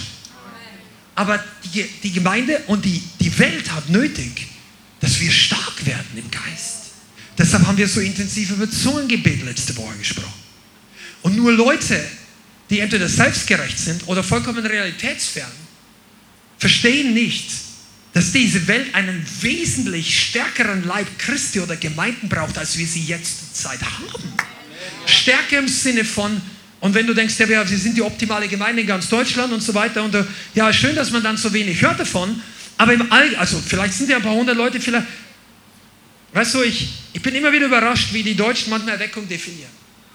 Gott tut schon was, keine Frage, aber er möchte mehr tun. Was gibt es für Leute, und es lässt sich auch leichter äh, Geld sammeln, wenn du Zahlen und Resultate zeigen kannst, da ist zum Teil auch was Gutes dran. Aber viele Dienste sagen, oh, wenn das ganze Stadion voll ist mit 25, 30, 50.000 Leute und das Evangelium wird gepredigt, dann können alle sehen, weil du kannst ein großes Foto machen und du kannst sehen, jetzt hören Menschen das Evangelium. Aber wenn du zehn Jahre hinterlang Tausende von Leuten erreicht hast, dann hast du auch ein Stadion voll gekriegt. Das heißt, dein Ausharren ist wesentlich ein Entscheidungsfaktor, wie viel Frucht am Ende hervorkommt. Und ich möchte euch eine, einige von euch wirklich ermutigen, schätzt das nicht klein. Achte das nicht klein, was du machst, wo du dabei bist, durch welche Schwierigkeiten du in manchen Dingen durchgehst. Wenn du erlebst, dass ja. Geh weiter. Geh weiter zum Evangelisieren. Streck deine Hand weiter aus. Lass dir nicht einreden, dass da wenig dabei rauskommt. Andere Leute vermarkten ihre Erfolge wesentlich besser und du bist entmutigt, während du so manche Dinge gesehen hast, wo andere beten und sagen, das wäre Erweckung in unserer Stadt. Kein Scherz. Aber du, wir sind nicht hier, um uns zu vergleichen oder auch dich aufzubauen, weil du dich vergleichst mit anderen, sondern einfach nur zu sehen, weißt du, es, es ist ein Segen für dich. Bleib dran, geh weiter. Wir, wir können uns nicht sagen, okay, das ist gut, dass mehr als die Hälfte der ganzen Gemeinde jeden Monat voll rausgeht, evangelisiert und ein guter Prozentsatz dann zusätzlich nochmal und im Alltag hier und da. Das, das spielt keine Rolle. In, in, in der Apostelgeschichte war es noch ganz anders. In China war es noch ganz anders. In Iran, war, du musst dich nicht vergleichen mit irgendwelchen Christen. Amen. Ah, Schanda. 1. Korinther 3, Vers 11. Stelle, wo ich vorhin kurz mal erwähnt habe, ohne zu zitieren. 1. Korinther 3, Vers 11. Denn einen anderen Grund kann niemand legen, außer dem, der gelegt ist, welcher ist Jesus Christus. Aber jemand auf die, wenn aber jemand auf den Grund Gold, Silber, kostbare Steine, Holz, Heu oder Stroh baut, so wird das Werk eines jeden offenbar werden. Denn der Tag wird es klar machen, weil es im Feuer geoffenbart wird. Und wie das Werk eines jeden beschaffen ist, wird das Feuer erweisen. Das Feuer. Wenn jemand das Werk bleiben wird, das er darauf gebaut hat, so wird er Lohn empfangen. Wenn jemand das Werk verbrennen wird, so wird er Schaden leiden. Er selbst aber wird gerettet werden wie das Feuer. Und hier zeigt sich, dass am Ende Lohn, es gibt eine andere Stelle, wo über den Richterstuhl Christi geschrieben das ist der Richterstuhl Christi. Das ist kein Fegefeuer. Ich möchte es nochmal sagen, wir werden in Zukunft ab und zu mal ein paar Dinge rein teasern von falschen Lehren, die seit Jahrhunderten falsch waren, aber die nicht mehr genannt werden, weil sich Christen entweder schämen dafür oder sogar anfangen, andere zu attackieren, die 480 Jahre lang die Wahrheit ausgesprochen haben. Es gibt Leute, die planen Konferenzen fürs nächste Jahr in Deutschland. Die sagen, dass von deutschen Boden schlimme Dinge ausgegangen sind. Was stimmt? Und sie sagen, die Spaltung der Kirche war eines davon. Das ist eine der größten Täuschungen der Endzeit. Die Bewegung Gottes als ein Werk des Teufels zu nennen. Yes, und ihr werdet mehr davon hören. Weil es braucht Leute, die Schamar über den Spirit der Erweckung betreiben und nicht die Schätze verkaufen. Du hast Verantwortung, nicht das, was dir die anderen alles er. Die Leute würden sowas nie machen. Niemals. Wenn sie im Mittelalter leben müssten und, so nicht, und sich noch nicht mal treffen dürften außerhalb der Kirche. Unter Lebensbedrohung verfolgt werden. Die würden so, auf so eine Idee nicht kommen. Aber weil wir auf Generationen über Generationen von Erweckungspredigten und Erweckungsbewegungen stehen dürfen, was große Gnade ist und die Freiheit über fünf Jahrhunderte immer weiter zugenommen hat, und ich rede noch gar nicht von Deutschland und, und, und Luther oder irgendwas, sondern einfach Reformation, Erweckung, Bewegung nach Bewegung, da können wir, wir sollten nicht vergessen, was in der Vergangenheit passiert ist. Wir brauchen das. Und du wirst deinen Lohn verlieren, wenn du das niederreißt, was andere aufgebaut haben. Das ist nicht die Aufgabe einer Endzeitbewegung. Deshalb ist die Endzeitbewegung keine Bewegung der Einheit. Es gibt eine Bewegung der Einheit, die gut ist, die ist unter den richtigen Voraussetzungen. Aber das, was im Moment überall oder an vielen Stellen neu propagiert wird, ist nicht in jedem Fall die göttliche Einheit. Und leider machen sich ganz gute, gesalbte und richtig geistlich bewährte Männer auf und geben ihren Namen mit dafür her, weil sie den Einblick nicht ganz haben. Ich bin überzeugt, die Leute wissen nicht, was damals gelehrt wurde und zum Teil heute noch gelehrt worden ist, weshalb sich die Leute getrennt haben. Komm on, wir werden anders mal drüber reden, aber nur mal als Beispiel. Das gleiche ist, wenn du sagst, die Pfingstler haben viel Spaltung nach Deutschland gebracht, weil sie sich damals von den Evangelikalen getrennt haben, als der Heilige Geist auch in Deutschland ausgegossen wurde. Die sind schuld. Heute müssen wir alles wieder wegschieben und jetzt ist beides richtig. Es ist beides. Die Pfingstler glauben Pfingstler, die Evangelikalen glauben die. Wir, wir, wir haben uns alle lieb. Ja, natürlich haben wir uns alle lieb, das ist ja gar keine Frage. Du sollst dein Leben hinlegen für deine größten Kritiker. Das heißt aber nicht, dass wir ihm zustimmen. Das ist ja genau Egoismus. Harmonie aufgrund der seelischen Bedürfnisse ist nicht die Agape-Liebe Gottes, die sie in Johannes 17 immer rein interpretieren, also die da ja steht, aber diese übertragen auf diese Anwendung. Dein Leben hingeben für andere Leute bedeutet, du hilfst ihm von seinem Weg herunterzukommen, der ihn ins Verderben führt, der ihn gebunden Verbundenheit führt, seit Jahren in religiöse oder andere Sünden. Wer über Sünde nicht mehr reden traut, braucht von Liebe gar nicht reden. Wow. Das ist auch nicht Lohn. Das ist Lehre ohne Haar. Da ist nichts dahinter. Das hat was mit dem Predigtitel heute zu tun. Es geht um Lohn und Ehre oder Last und Lehre. Was ist deine Entscheidung? Was bekommst du am Ende? Ist dir die Verantwortung eine Last? Dann gehst du nicht nur leer aus, du wirst dich auch leer fühlen.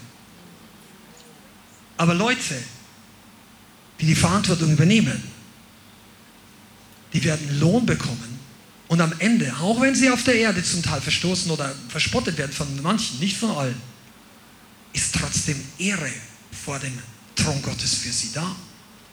Und das ist ein ganz großes Geheimnis. Also Feuer. Der Herr wird uns Feuer geben, er wird uns belohnen. Ich glaube, dass der Heilige Geist viele von euch, wenn ihr weitergeht, wie ihr bisher geht, mit einem Segen überschütten wird und Lohn geben. Aber wir alle wollen weiter wachsen. Und ich möchte dich dazu herausfordern, diese Gemeinde mitzubauen. Nicht nur indem du treu da bist oder irgendwie sogar Spenden gibst oder so, das ist alles gut, aber es ist eigentlich Nebensache. Die wichtigste, also es ist nicht Nebensache, wenn es wenn der Heilige Geist, der, der, der Gehorsam ist immer dort, wo der Heilige Geist einen Finger in deinem Leben drauf legt. Okay, machen wir es mal so. Aber die wichtigere Sache ist nicht nur, dass du passiv unterstützt, sondern dass du aktiv deine Verantwortung übernimmst. Wenn du Mann bist, dass du dein Haus gut vorstehst. Wenn du Frau bist, wenn du ledig bist. Weißt du eigentlich, dass du eine Ressource hast, die kein Verheirateter hat? Absolut, ja. Alle Verheirateten sagen wir Amen. Amen. Ihr habt Zeit in einem Ausmaß, wo du später darauf zurückblicken wirst. Was machst du mit dieser Ressource? Wenn du diese ganze Zeit nur dafür wendest, dass du den Herrn äh, deine Wünsche bezüglich Partner gibst und so, dann ist das noch nicht, weißt du, sei beschäftigt in der Ernte und du wirst eine super Erntearbeiterin oder einen super Erntearbeiter zusätzlich finden. Der Herr hat Lohn für uns. Er hat Segen für uns. Er hat Wachstum. Oh, come on. Ich wollte das heute predigen. Wir machen jetzt Schluss. Es war mehr Teaching, teilweise Ermahnung, aber es soll auch Ermutigung sein. Gemeinde, du wirst feststehen wie auf einem Fels, wenn wir Männer und Frauen der Verantwortung werden wenn wir Ja dazu sagen, zu dem, was Gott sagt, wenn wir wie David sagen, es war meine Sache, ich habe gesündigt, wenn wir aber auch beginnen, Verantwortung zu übernehmen, wo wir es bisher noch nicht haben. Im positiven Sinn. Wenn du andere Leute mit einlädst, wenn du andere Leute in die richtige Richtung führst, wenn du zum Segen wirst für alle anderen. Ich möchte mich übrigens bedanken, Bianca und ich, für die Hilfe, die einige von euch diese Woche dann bei uns noch gegeben haben für, die, äh, für das Wasser, was in unserem Keller war. Das, in unserer Straße hatte jeder, bis auf ein Haus Überschwemmung. und ich Gabi drin gewohnt hat. Halleluja. Aber ansonsten ähm, war richtig heftig, aber wir hatten, es war nicht so schlimm, aber es war trotzdem viel Arbeit. Und ähm, wir freuen uns. Der Herr bewahrt dich in Goshen, aber manchmal kostet es trotzdem Arbeit. Weißt und viele von euch, ihr habt so viele Möglichkeiten und der Herr hat dich hierher gebracht um das Beste hervorzuholen. Viele, du hast erst die ersten paar Euros angepackt von dem Talent. Come on, Elvira. Wer weiß, ob du irgendwann in Budapest auf dem Marktplatz stehst und wir machen einen Einsatz und predigst in deiner Muttersprache. Zum Beispiel. Oder irgend sonst was. Wow, Jesus. Ich könnte noch weiter ausholen, aber wir machen jetzt hier Schluss.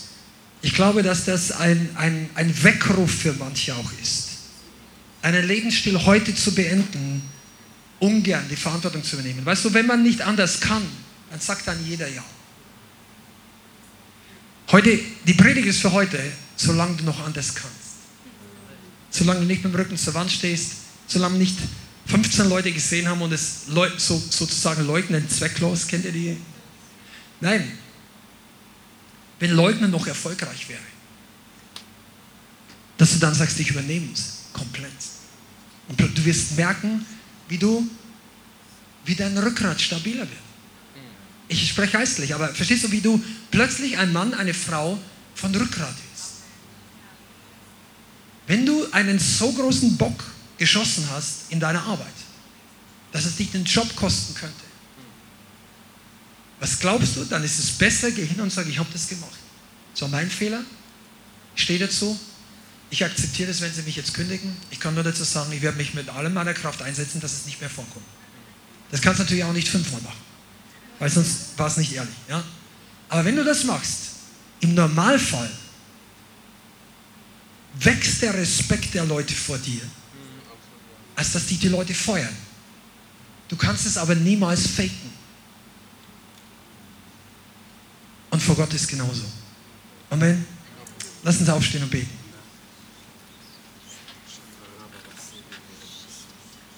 Vater,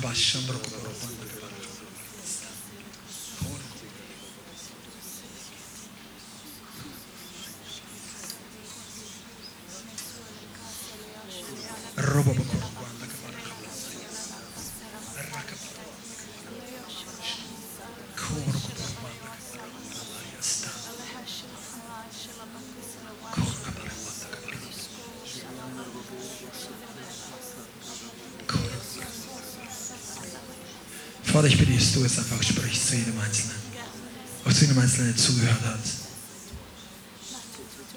Und noch immer zuhören. Vater, wir kommen zu dir und wir bitten dich wie David, wir wollen in deine Hände fallen. Und wir wissen, dass du immer Gnade für uns hast.